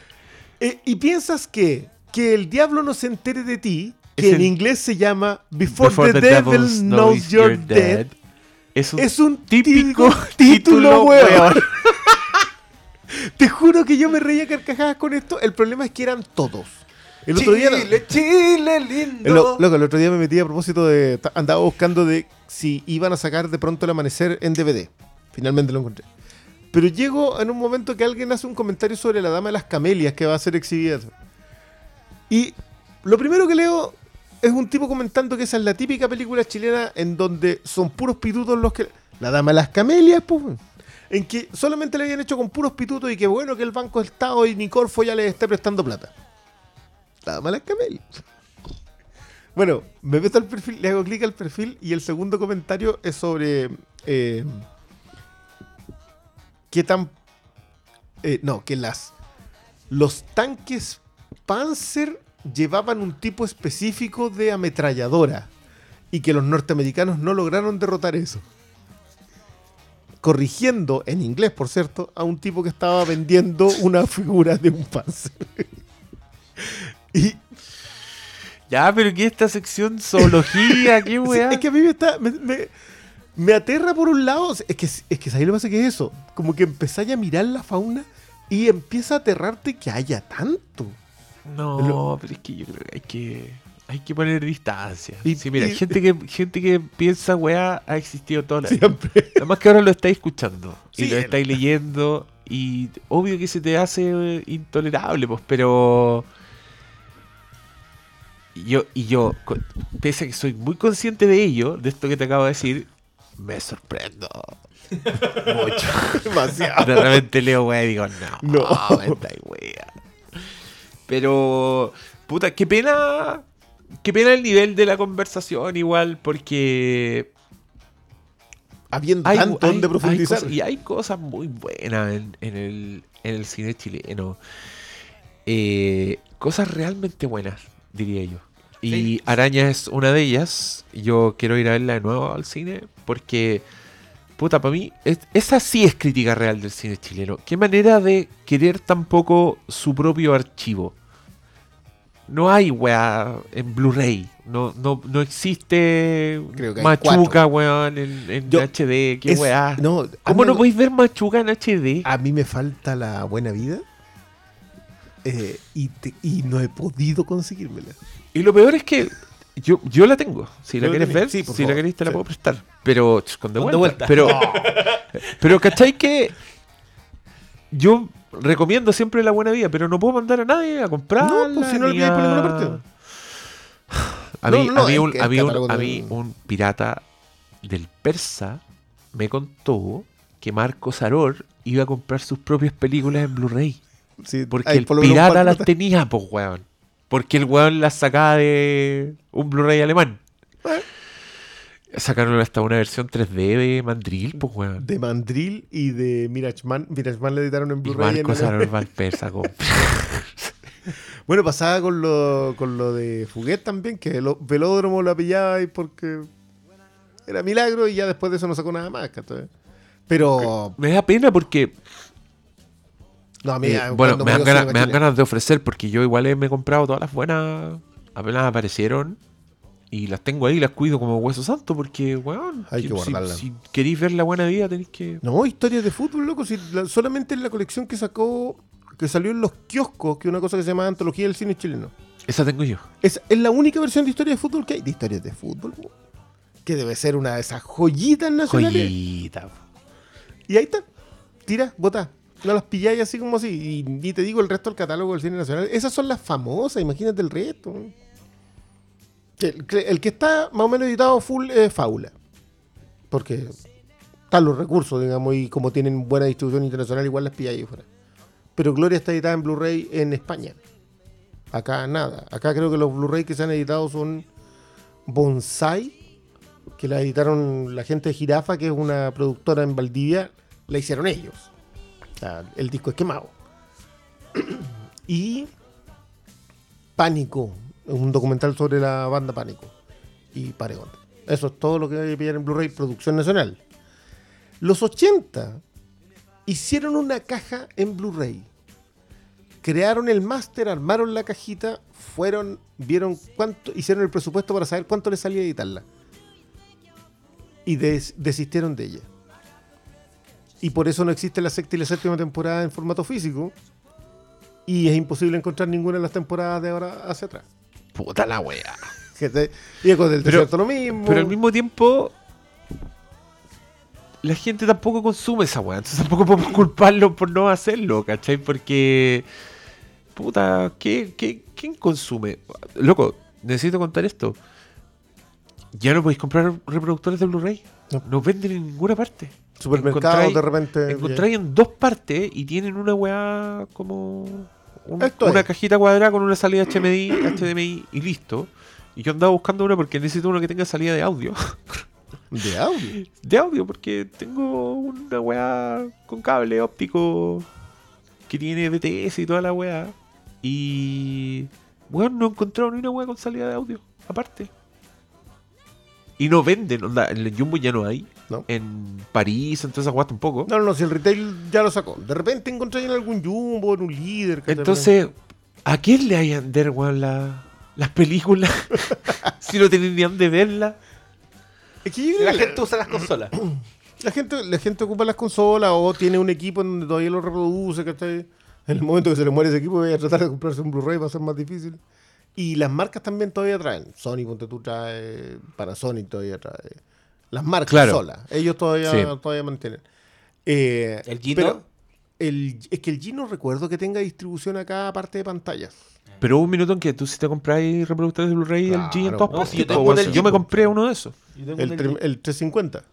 El que tiene como la, la ruedecita. El que arriba. tengo yo es 3D. Ah, muy bien. Bueno, pero ahí es donde yo creo que, por ejemplo, el, el trabajo del Consejo Nacional de Televisión no es malo. El streaming es malito, pero pero es bueno el que tú te puedas en, en, entrar, vaya a ver una serie y la serie esté. Porque la produjo el Consejo Nacional de Televisión. O sea, al final, que la exhiba un canal de televisión, eso es otro cuento. Pero la producción corre por, por cuenta de un, eh, de un organismo que está financiado. Entonces, no que no te lo coloquen en un streaming gratuito, para mí eso ya, ya viendo tanto material ahí. Si lo- el Consejo Nacional de Televisión de haber producido 10 joyas en los últimos 5 años. Y ahí están que emitidas por mm, los canales de televisión entre medio del Zoom deportivo y la y la carta ajuste. Existía la carta ajuste todavía. Y no, y, no las pilláis. Si, si no te quedaste hasta esa hora, no lo viste, le meten la tanda comerciales en los últimos minuto y medio de la transmisión, ¿cachai? No, no hay. No, estamos cagados en. Qué pena. No, pero ya, yo ahí cuido, cui- atesoro mi, mi del desierto, mi machuca. El Chilevisión sacó esa vez dos cosas. Sacó Ecos del Desierto y sacó mm, Imágenes Prohibidas. Ese documental que narraba Vicuña. Ah, sí. Fue, fue para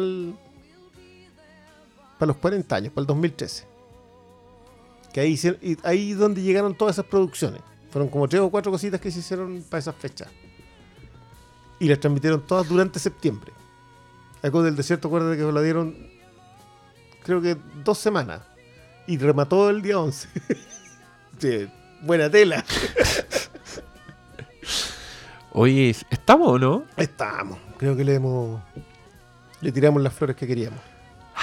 Ya pues, queridos auditores, termina así otra versión del Flimcast. Perdonen por las chuchadas y la dispersión, pero Hoy día estuvimos muy bien. nosotros, nosotros los queremos a ustedes con sus defectos, quierannos ustedes con los nuestros. Buenas Buenas noches. noches.